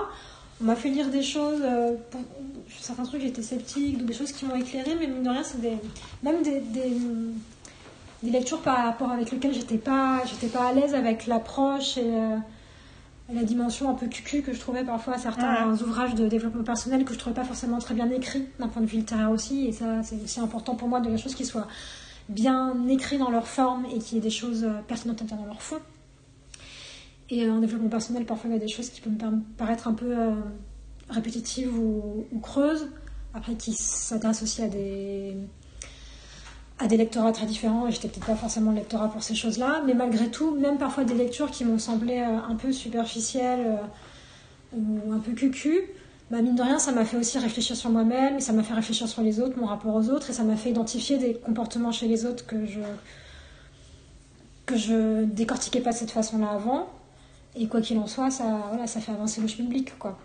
Et, euh, mais je trouve qu'il y a une, il y a quelque chose de complet dans l'écriture de Brené Brown que je que j'identifie et qui me qui me plaît.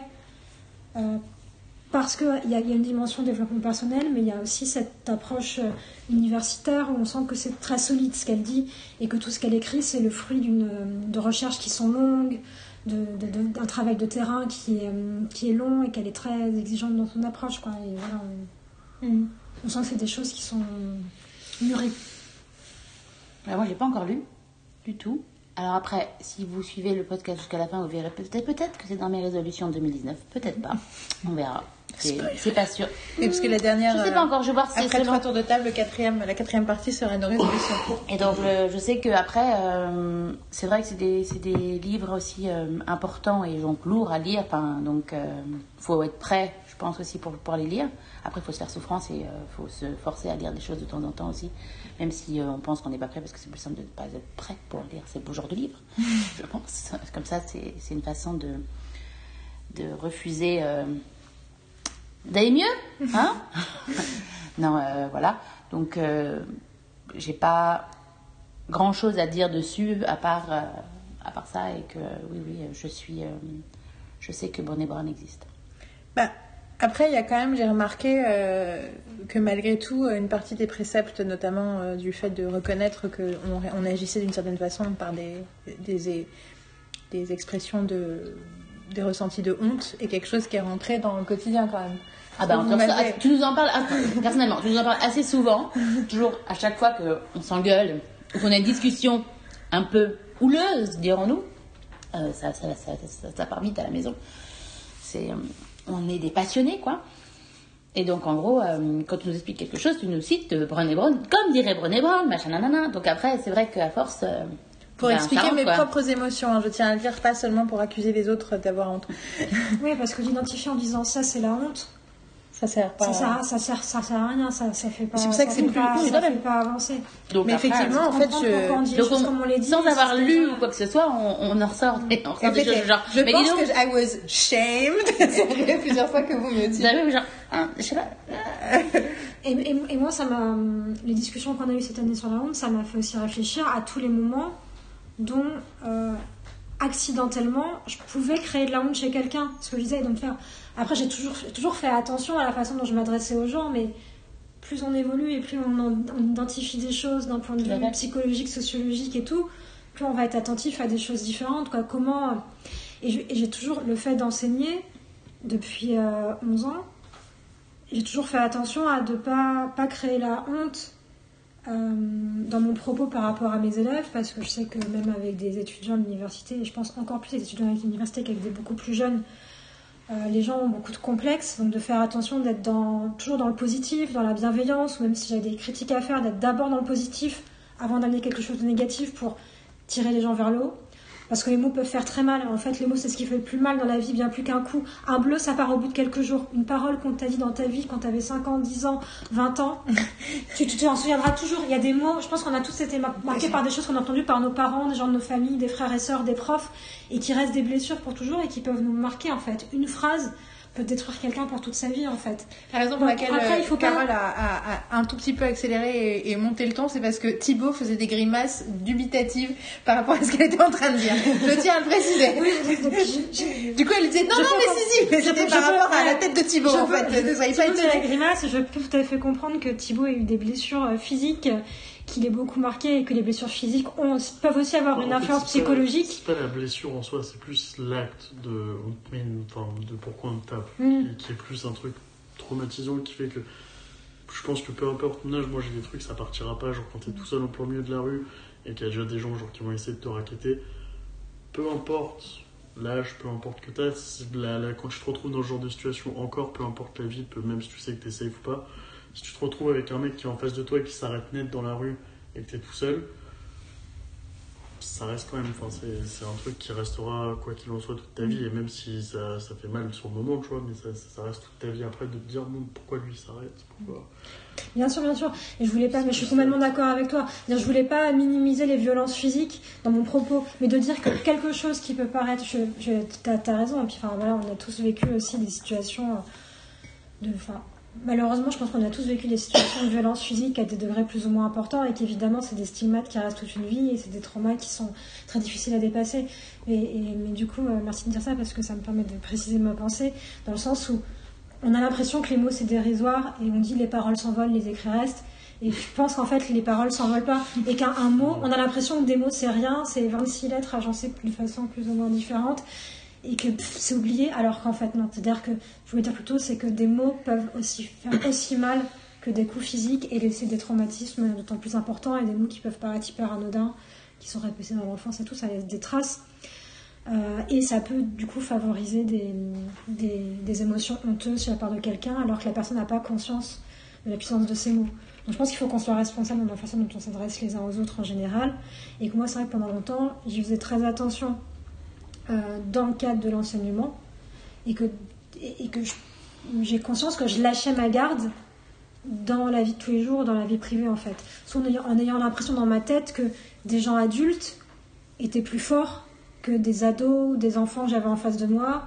Et donc, euh, j'avais pas à faire aussi attention. Ça veut pas dire que j'étais méchante dans mes propos, mais c'est-à-dire que je me, Si, si, je me suis moins peut-être je prenais moins je prenais moins de pincettes parce que je pensais que la vie les avait endurcis et tout machin et, et que j'y pensais même pas en fait. C'était inconscient.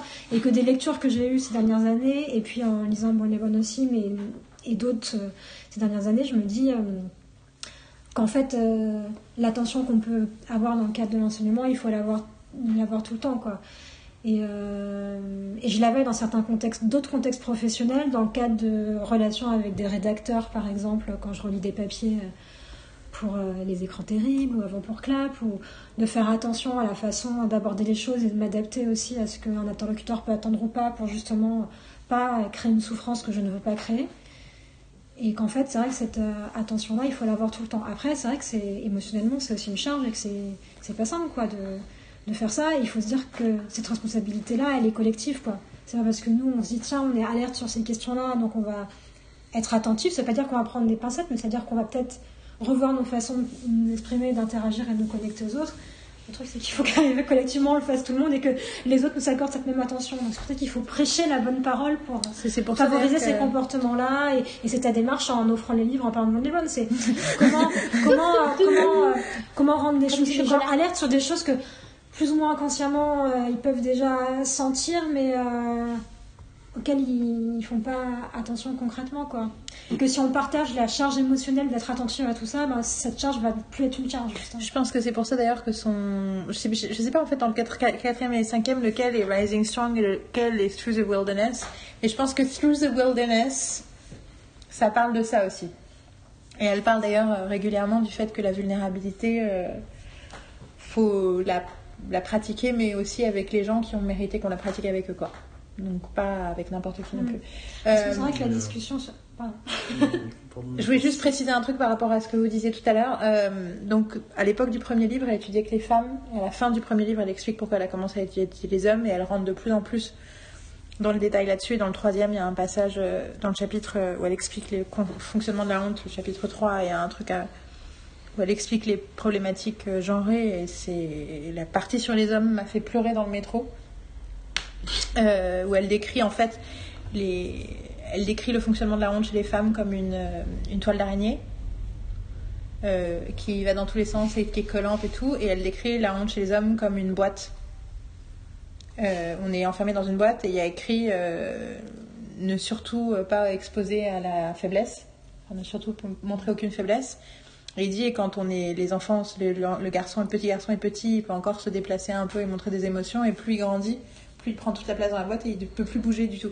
Et euh, enfin, elle donne tout un tas d'exemples par rapport à ça et c'est assez euh, terrible.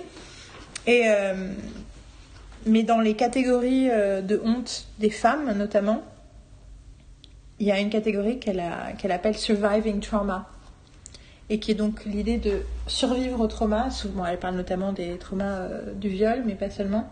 Et qu'en réalité, elle, parle de tout un tas de trucs sur le fait que la stigmatisation du trauma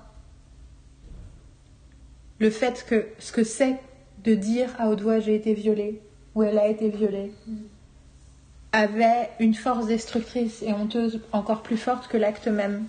Donc ce que tu décris sur euh, le racket, tu vois le trauma du racket, c'est aussi parce qu'on associe le fait au fait d'être racketté et d'être en danger et quel type de personne se fait racketter et pourquoi toi tu risques de te faire racketter. Il y a un stigma tellement fort Parce que enfin, les gens, ils, enfin, tout de suite, on le voit comme une victime. C'est ça. que, enfin, moi, quand, quand j'expliquais. et comme il disait, il ne faut pas qu'on perçoive aucune faiblesse. Donc, Ouais, enfin, pour la fois moi à laquelle je pense particulièrement, ça m'est arrivé, le mec ne m'a absolument pas volé mon téléphone à la fin. Et enfin, c'est ce que quand, quand le lendemain, quand je suis arrivé au travail en me disant putain, hier il y a un mec qui a essayé de me racketter, je crois, mon patron était là, ouais, c'est parce que t'as l'air faible. Non. non, enfin, en l'occurrence, en l'occurrence, enfin, oui et non, parce qu'à l'époque, j'avais une blessure au pied, ce qui faisait que je boitais, donc effectivement, le mec, il s'est dit, bon, il va pas courir bien loin, ça, c'était effectivement vrai. Mais, enfin, c'est le, le mec, il a tenté comme il aurait tenté avec n'importe qui, puisque le mec, il m'a parlé deux minutes, puis il a très vite compris que de toute manière, dans tous les cas, ça allait pas finir à son avantage si on allait un peu plus loin dans l'échange, donc, euh, sinon, il aurait, enfin, bref, mais c'est ridicule de se dire qu'on raquette quelqu'un en fonction de son image, enfin, de quand tu vois quelqu'un te dire qu'il est faible, genre euh, moi j'avais un pote qui allait dans, dans le 16e en me disant ouais je vais faire mes courses dans le 16e parce que de toute manière c'est des petits riches et, euh, et je peux les raqueter, ça les dérange pas, leur papa et leur mère leur rachètent tout le lendemain. T'en sais rien. Je vais faire mes courses. Il appelait ça raqueter. je, je juste raccroche les wagons. Parce que moi j'ai cru, je vais faire mes courses dans le 16e parce que comme ça je me fais un peu emmerder. J'ai compris au départ. I go grocery shopping. Alors c'est un peu lourd quand j'achète de l'huile parce que c'est euh, les bouteilles en verre, mais Pardon. C'est- That's where my mind went. Ok, mais euh, non, mais en même temps, tu vois, c'est l'idée aussi plus fondamentale, c'est pourquoi être considéré être faible physiquement ou pas en mesure de se défendre physiquement est, un sujet de honte. Et euh, d'ailleurs, c'est rigolo parce que là, dans le truc que je, suis en train de lire, je suis en train de finir le troisième chapitre où elle euh, finit de parler des problématiques euh, de genre et elle dit que la masculinité n'est pas juste ne demande pas juste qu'on prouve qu'on est un homme et qu'on est fort et tout, mais ça demande un inconfort avec l'homosexualité. Que la, la- masculinité, comme elle doit être représentée, demande aussi la preuve du rejet euh, du côté féminin. euh, et c'est intéressant parce que euh, enfin, c'est un truc qui est ressorti dans toute la data, quoi, que dans les attentes, une des attentes de la masculinité, c'était de rejeter l'homosexualité. Et je me suis dit, ah bah ouais, bah ça explique beaucoup de problèmes qu'on a. Et, et en fait, c'est fou à quel point tout est lié à. Enfin, tout est lié en fait. Et ce truc de connexion et de déconnexion qu'on parlait tout à l'heure avec les étiquettes, c'est ça, c'est la même chose, quoi. C'est l'idée de. euh, mettre une étiquette sur quelque chose pour faire honte à la chose ou à quelqu'un qui va écouter ce truc-là pour en fait se rassurer soi-même. Moi, je l'ai vu quand on avait 19-20 ans avec Marine et qu'on écoutait euh, du rock indé et ah, toi t'écoutes du rock de merde, toi t'écoutes un truc des années 80, toi t'écoutes ça, toi t'écoutes de la musique qui passe sur énergie, puisqu'à l'époque énergie euh, c'était pas il passait pas de rock, les années 90. Euh, enfin, Ra- Radio qui passe des trucs. euh, oui, c'est Fun Radio qui passait, des- qui passait aucun truc de rock et tout d'un coup en 2004 ils ont avec les White Stripes tout d'un coup ils ont commencé à passer du rock et tout le monde dit bah on écoute du rock Fun Radio et nous on était là. Depuis quand? Parce qu'on est- on avait toutes les- moi j'étais à l'étranger, je fais what? L'énergie passe toujours pas de rock. Oui, mais il y a eu un moment dans les années au début des années 2000 où il passait, tout le monde passait du rock en fait. Et nous c'était notre musique qui d'un coup est devenue la musique. Pour le plus grand désespoir de Léa qui disait il y a, putain il y a des gamins dans les concerts de rock c'est horrible des gamins de 16 ans là qui savent pas qui comprennent pas ce que c'est que le rock oui on avait 25 ans Euh, hein quand je vais en boîte. Mais tu as ce truc de. Et tu ré- réalises qu'en réalité, ce désir de dire, nous, on tu vois, par exemple, nous, on aime le cinéma indépendant. Donc, on n'aimait pas. Moi, par exemple, je n'aimais pas. Je suis, je suis pas allée voir Independence Day et je crachais sur tous les gens qui sont allés voir Independence Day. Tu vois, parce que j'étais là, mais qui va voir ça comme. et pff. Tu vois, ça, c'est classiquement des trucs, des comportements que j'avais et quel- je sais que c'était parce que j'avais besoin de prouver mon identité. Jusqu'à ce qu'on ait la, la carte. Ouais, et après, on va voir des merdes exprès. Mais bon, après, mais du coup, après, après je suis allée dans la, la- la- le, le truc contraire de euh, mais ouais, ça va être génial, Assassin's Creed. Tu vois, et on s'en souvient tous comme un trauma collectif, Thibaut, Marine et Trauma collectif. Tu sais ton tricot t'étais trompé, t'es bloqué. Ah, il n'y a pas de lumière Donc, double. J'ai fait, ouais, c'est ça, j'ai une erreur dans mon Euh. tricot et du coup, je ne pouvais même pas tricoter. Le- Pardon. Enfin, du coup, vous avez dit que le, euh, des fois par la parole tu peux blesser, par le coup tu peux blesser, mais il y a un truc aussi qui blesse et je pense que Marine et Yael peuvent euh, facilement euh, dire que j'ai raison là-dessus. Le, le silence aussi, des fois. C'est vrai. Euh, J'apprécie que tu t'en rends compte, mais oui, ton, ton silence parfois et le silence de qui que ce soit peut effectivement être une. Non, mais je dis, je dis ça parce que c'est, il le dit. c'est- Bien sûr, Je sais que c'est lui qui l'a dit. C'est non non mais que je, je- pour les pour les gens qui nous écoutent, je c'est particulièrement admirable qu'ils le disent parce que c'est effectivement que c'est quelque chose dont je lui parle souvent. Que oui, le silence est une est une arme puisque le silence est la représentation de l'indifférence. Ça me fait penser que du coup, ça va me faire changer mes euh, trois résolutions 2019, ce que tu es en train de dire. C'est pour ça que je dis qu'ils vont. On peut pas dire les résolutions parce que à la fin du, du podcast, enfin des trois parties, on va faire genre ah ah et je pense que à partir du moment où les gens vont de- donner la résolution, tu fais genre, putain, elle est beaucoup mieux que la mienne. Oups, c'est bien que ça passait avant. Pas de compétition. C'est pas beaucoup mieux, c'est qu'en fait, ça- il a, en, en disant ça, il me fait réfléchir à des choses sur moi-même dont j'ai conscience depuis longtemps, Ah. sur lesquelles je n'arrive pas à C'est beau, c'est beau, c'est beau. Merci Thibaut. Non, mais après, que vous êtes tous en larmes en nous écoutant. On a le droit après, personnellement, par rapport aux résolutions, on a le droit de, de s'en rajouter après, si on veut. Tu vois ce que je veux dire? On garde les siennes et après, c'est genre, ah ouais, la sienne est quand même super, allez, je t'apprends aussi, donc ça m'en fait Mais 4. Ah, j'en ai 10. Je voulais revenir un petit peu sur un truc par rapport à la discussion sur la honte euh, depuis tout à l'heure là. Et il y a un mot qui revient beaucoup, c'est la vulnérabilité et accéder à sa vulnérabilité. Parce que moi, c'est quelque chose qui me préoccupe depuis longtemps. Et je pense que ma réflexion sur la vulnérabilité, elle commence avec Buffy et avec Dawson. Deux, deux- et deux- deux séries que j'adore et que j'ai toujours affirmé, adoré dès leur début et de et de Contre vents et marées. à, voilà, à quel point elles étaient pertinentes, alors que justement, on me, renvo- on me renvoyait des sentiments de honte, genre c'était- honteux d'aimer ces choses-là, parce que franchement, c'était des trucs pour ados, c'était gnangnan, c'était cucu, c'était ceci, c'était kitsch, enfin... Bah, c'est des Dans les- dans les deux où cas, les etc. personnages assument leur vulnérabilité. Et donc, et, donc- et moi, ma réflexion sur la vulnérabilité, elle commence en grande partie avec ces séries-là, et... et et du coup, tu vois, ça date, euh, c'est 97, euh, cette réflexion, donc ça fait plus de, plus de 20 ans. 20 ans maintenant. Euh, et je me rends compte que toutes les fois dans ma vie où j'ai essayé de montrer ma vulnérabilité, de, de l'assumer et de l'affirmer, je me suis pris aussi des grandes claques dans la gueule. Que ce soit dans les rapports de couple, euh, d'affirmer ses faiblesses, d'affirmer ses tristesses, ses douleurs, d'expliquer quand tel ou tel comportement, euh, on les ressent comme anxiogènes et euh, comment voilà. On m'a on m'a on m'a engueulé, on a tourné en dérision ce que je disais à mes propos. Dans le cadre familial, dans le cadre conjugal, dans le cadre professionnel, on a été indifférent à un moment où je, souvent où j'affirmais ma vulnérabilité. Donc c'est pour ça que moi je, je suis dans cette réflexion-là de se dire mais comment on fait pour aussi euh, être, euh, être entendu? Mais c'est aussi faire, faire accepter aux gens en face qu'eux-mêmes ont un propre problème avec leur, leur vulnérabilité. S'ils sont pas capables de l'entendre, c'est-à-dire que si tu exprimes la vulnérabilité, qu'on dit ah, top, top, top, top, ce truc-là, ça n'existe pas, c'est bien que les gens ont un propre problème avec leurs émotions et leur vulnérabilité. Quoi. Clair. Donc euh, tous les efforts qu'on peut faire à titre individuel, individuel pour travailler sur nous-mêmes sont importants, ils sont permanents, ils sont l'affaire d'une vie. Mais que, et c'est aussi la grande leçon de Buffy et de toutes les œuvres que nous on aime, c'est que on n'existe pas tout seul en fait. Aucun homme n'est une île et que ce que Buffy nous a appris, c'est que il faut, pour être fort, il faut accepter, accepter ses faiblesses et les affirmer, les assumer et les dire, accepter de demander de l'aide. Et il faut aussi être entouré de gens qui sont capables de faire la même chose, qui sont capables d'aider et, de, et qui sont pas honteux de leurs propres faiblesses. Et pas honteux de leur propre force.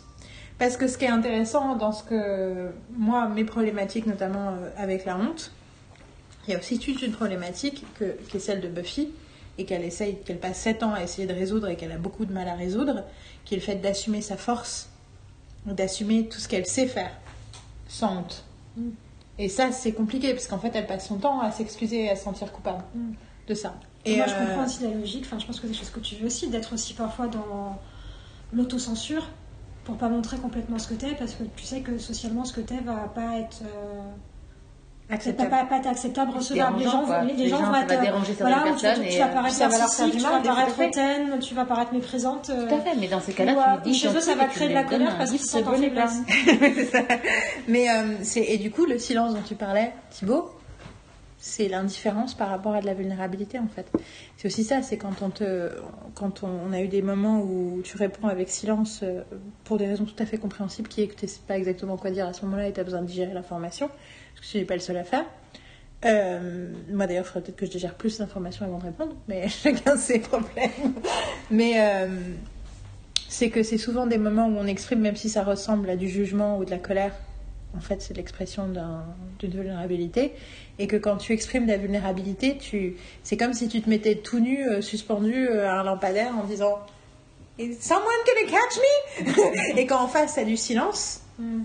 ben, tu, tu te regardes, tu fais Je suis tout nu, suspendu au lampadaire, qu'est-ce que j'ai fait? Et là, ça peut euh, du coup euh, réaffirmer en plus des phénomènes de honte. Quoi, quand tu- Exactement, et surtout le Quand fait tu- de ne plus, de plus le faire. et- Il y a vraiment quelque chose, euh, et je crois que c'est dans le premier livre ce qui m'a le plus marqué dans le sens euh, au-delà des shame screens, le moment où je me dis putain, ça j'ai vraiment besoin de bosser dessus, c'est sur le fait de donner de l'empathie. Je me suis dit, euh, avec tout mon désir et toute la compassion que je ressens réellement, exprimer cette empathie pour que quelqu'un entende.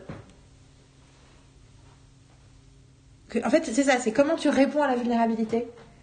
Parce que donner des solutions à quelqu'un ou essayer de le rassurer en fait, ça ne rassure pas toujours, et je l'ai expérimenté dans, l'autre sens, où, je m'inquiète de quelque chose, par exemple, et Marine va vouloir me rassurer en me disant Mais non, c'est pas un problème, et en fait, ça me fait paniquer trois fois plus, parce que je me dis, en fait, elle ne comprend pas mon problème, donc elle ne voit pas la gravité du truc que moi je vois, et elle me dit que ma réaction émotionnelle est absurde et pas logique. Enfin, en essayant de me rassurer, en fait, ça rassure pas.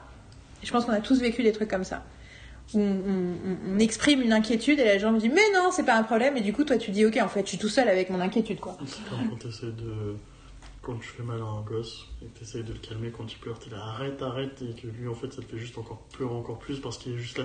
Mais pourquoi il me dit d'arrêter? J'ai mal il me demande d'arrêter de pleurer. Et que toi t'es juste là mais putain je vais me faire défoncer par tes parents dans deux minutes si t'entends pleurer toi arrête et lui là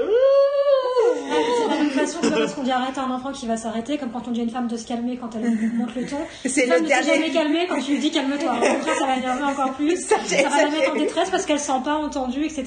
Et l'enfant, c'est pareil. Et je dis une femme, mais ça peut être à l'inverse. Après, avec les enfants petits, il y a quand même la possibilité, mais c'est aussi une question de contextualisation, de dire tout va bien avant qu'il commence à pleurer.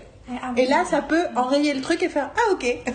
c'est vrai que dans la phrase qui m'énerve le plus, je crois, dans la vie, c'est toutes les fois que j'ai pu entendre C'est pas grave. Non, mais t'inquiète, c'est pas grave, ça va aller, c'est pas grave, c'est pas grave. Là, oui, effectivement. Euh, moi, d'un côté, je me dis toujours Tant qu'on n'est pas en phase terminale d'une maladie incurable, rien n'est grave, c'est sûr. Les choses peuvent être inquiétantes, déstabilisantes, angoissantes, mais pas graves. Le de dire, c'est pas grave d'un côté, c'est dismiss. Allez, on balaye de la main. Moi, je fais le geste, je le geste. Oh, c'est pas grave, c'est pas grave. Bah, si j'en parle, c'est que pour moi, peut-être que c'est pas grave, mais c'est important. Donc, me dis pas si ou ça, c'est pas grave. Prépare-toi au mot allemand qui va te faire hérisser les poils. Euh, Stress. qui est l'expression préférée de Marianne. genre, tu, tu bosses et euh, il se passe un truc et les gens non mais. Et tu t'excites par rapport à un truc où il y a un problème, où il y a un machin, etc. Et la personne genre, mais, oh, genre, mais calme, stress, mais stresse pas, quoi. C'est pas grave. ça méprisant. Ah non, et puis c'est surtout leur ton et, leur machin. Genre, non, mais, euh, ouais, ça fait trop mais je stresse si j'ai envie, du con. Ça fait vraiment un gros connard, genre, mais pourquoi non, moi ça m'est arrivé avec un mec quand j'ai eu un accident de vélo avec un mec en bagnole. Et, et, et le mec, genre, j'étais vachement énervé contre lui parce que le mec était en tort et le mec il me fait Oh, quel stress. En fait, c'est pas à toi de disqualifier mon émotion, connard! Ouais, tu sais, je viens de passer à travers limite ton pare arrière, je suis passé limite à travers ta vitre arrière, et t'es en train de me dire de pas stresser. J'ai le droit quand même d'être sur le choc, d'être. non, le mec était là, non, mais c'est bon, on se calme. Et puis des fois, c'est pas, même pas une question de stress tu t'exprimes, tu dis un truc, je je suis pas stressée, je suis juste pas, je suis juste pas content avec toi ou, ou je suis pas d'accord avec toi. Ça veut pas dire que je suis stressée. Par contre, là, le fait que tu me dises qu'elle me stresse, tu, me stresses là, tu vois, tu me stresses et tu vas te ça donne un peu le truc. Qui sort tout le temps ça, là. putain, c'est l'autre connard, euh, Rosa Caeta là. Attention, ça balance le, le, mec ou Cody, à chaque fois, je lui dis non, mais il est pas marrant, il est raciste. Elle me fait, mais non, tu veux dire qu'il est sarcastique Et je suis là, non, il est pas sarcastique du tout, il est très sérieux, il est premier degré. Le... le pote de. Ah oui, je vois oh, Oui, oui, d'accord. Ah, oui, bien sûr. Ah non, mais oui, tout à fait. tout, à fait, bien sûr. Il est là, genre, euh, putain. Il, va pas, il écoutera pas. Euh, il vient de se couper les cheveux. Il vient de se couper les cheveux, tout à fait. Oui, oui, c'est Pascal. c'est Pascal. ah oui, non, mais... le, truc où je disais que, enfin, où je disais à quelqu'un qui était, qui c'était un vrai con raciste et qu'elle me disait non, il est sarcastique, c'est le mec qui était. Non, moi, je pense qu'il faut faire l'idée de Trump de construire un mur, c'est une très bonne idée. Il faut le faire sur tous les pays et sur toutes les frontières. Et j'étais là. Et j'étais en train de faire, moi j'étais donc, euh, je, je, fais la plonge là-bas, j'étais en train de faire la plonge et j'étais en train de dire putain, j'aimerais bien lui balancer l'assiette que j'ai là dans la main, dans la gueule quand même. Et je regardais mon patron qui est jamaïcain et black et qui normalement ne tolère pas du tout euh, le, racisme et qui était là.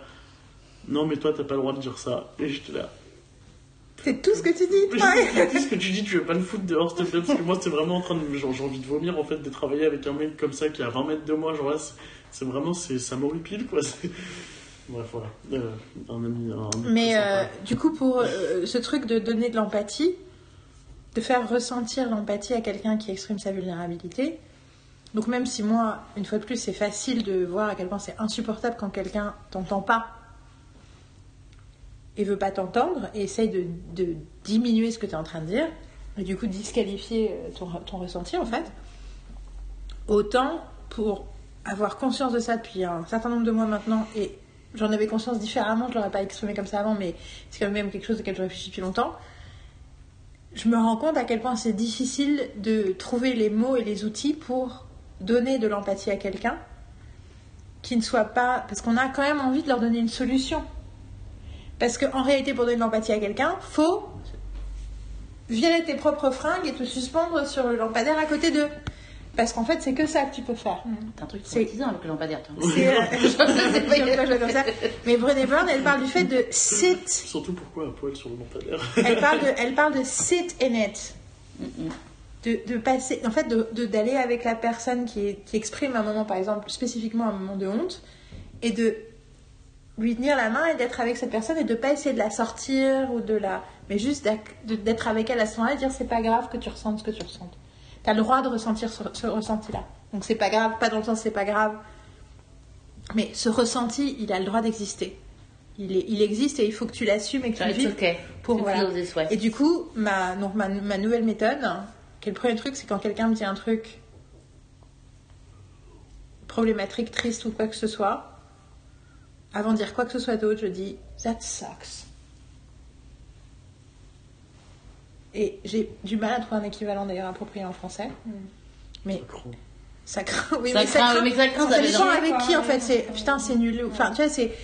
euh, c'est je suis enfin c'est terrible ce qui t'arrive euh, mais tu vois de- en français tout de suite le that sucks ça a vraiment une façon de de dire juste ben voilà c'est juste that sucks Hum, et euh,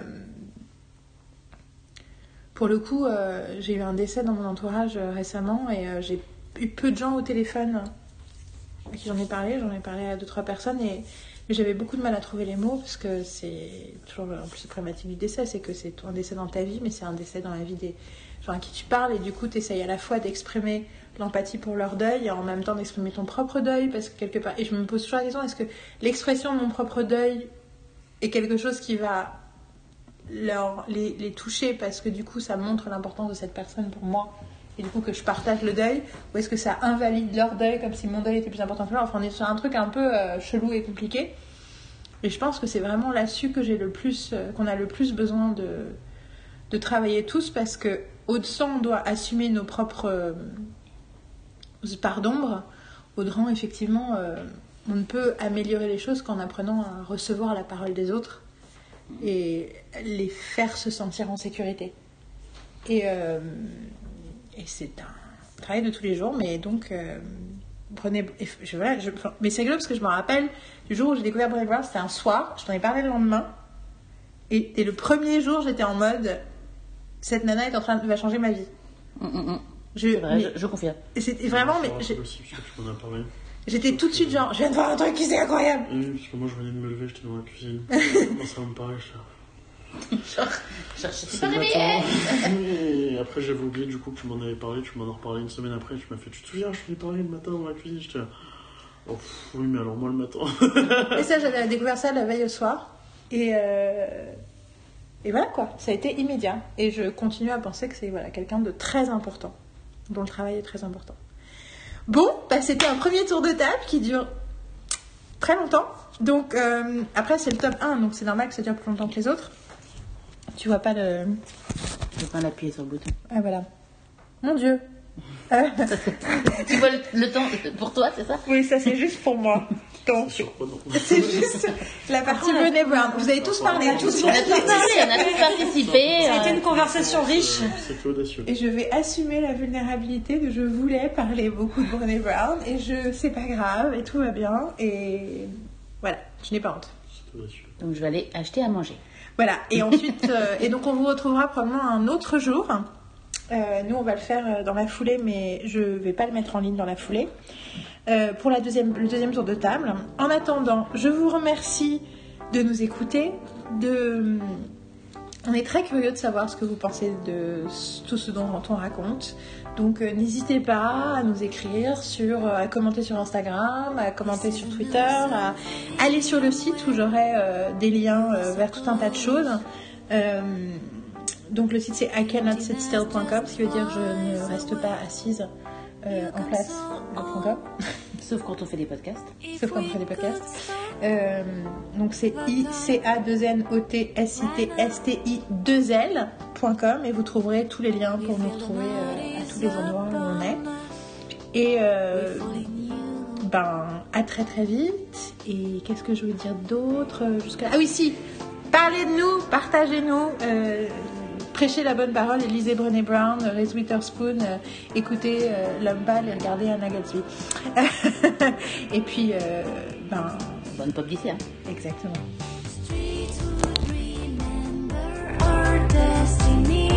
Ouais, euh, pause pipi, euh, boire, euh, enfin, quelque chose quoi. Bouger Parce que ça, je pense qu'on en a raconté ça. Enfin. T'as combien d'heures devant toi? Et il a le temps. Il n'y a pas de. de- de- Je me, je me s'achète euh, toi, ma snacker. Bon, ça. Okay, we'll try. We'll try and make it. I'm not even kidding when I say that.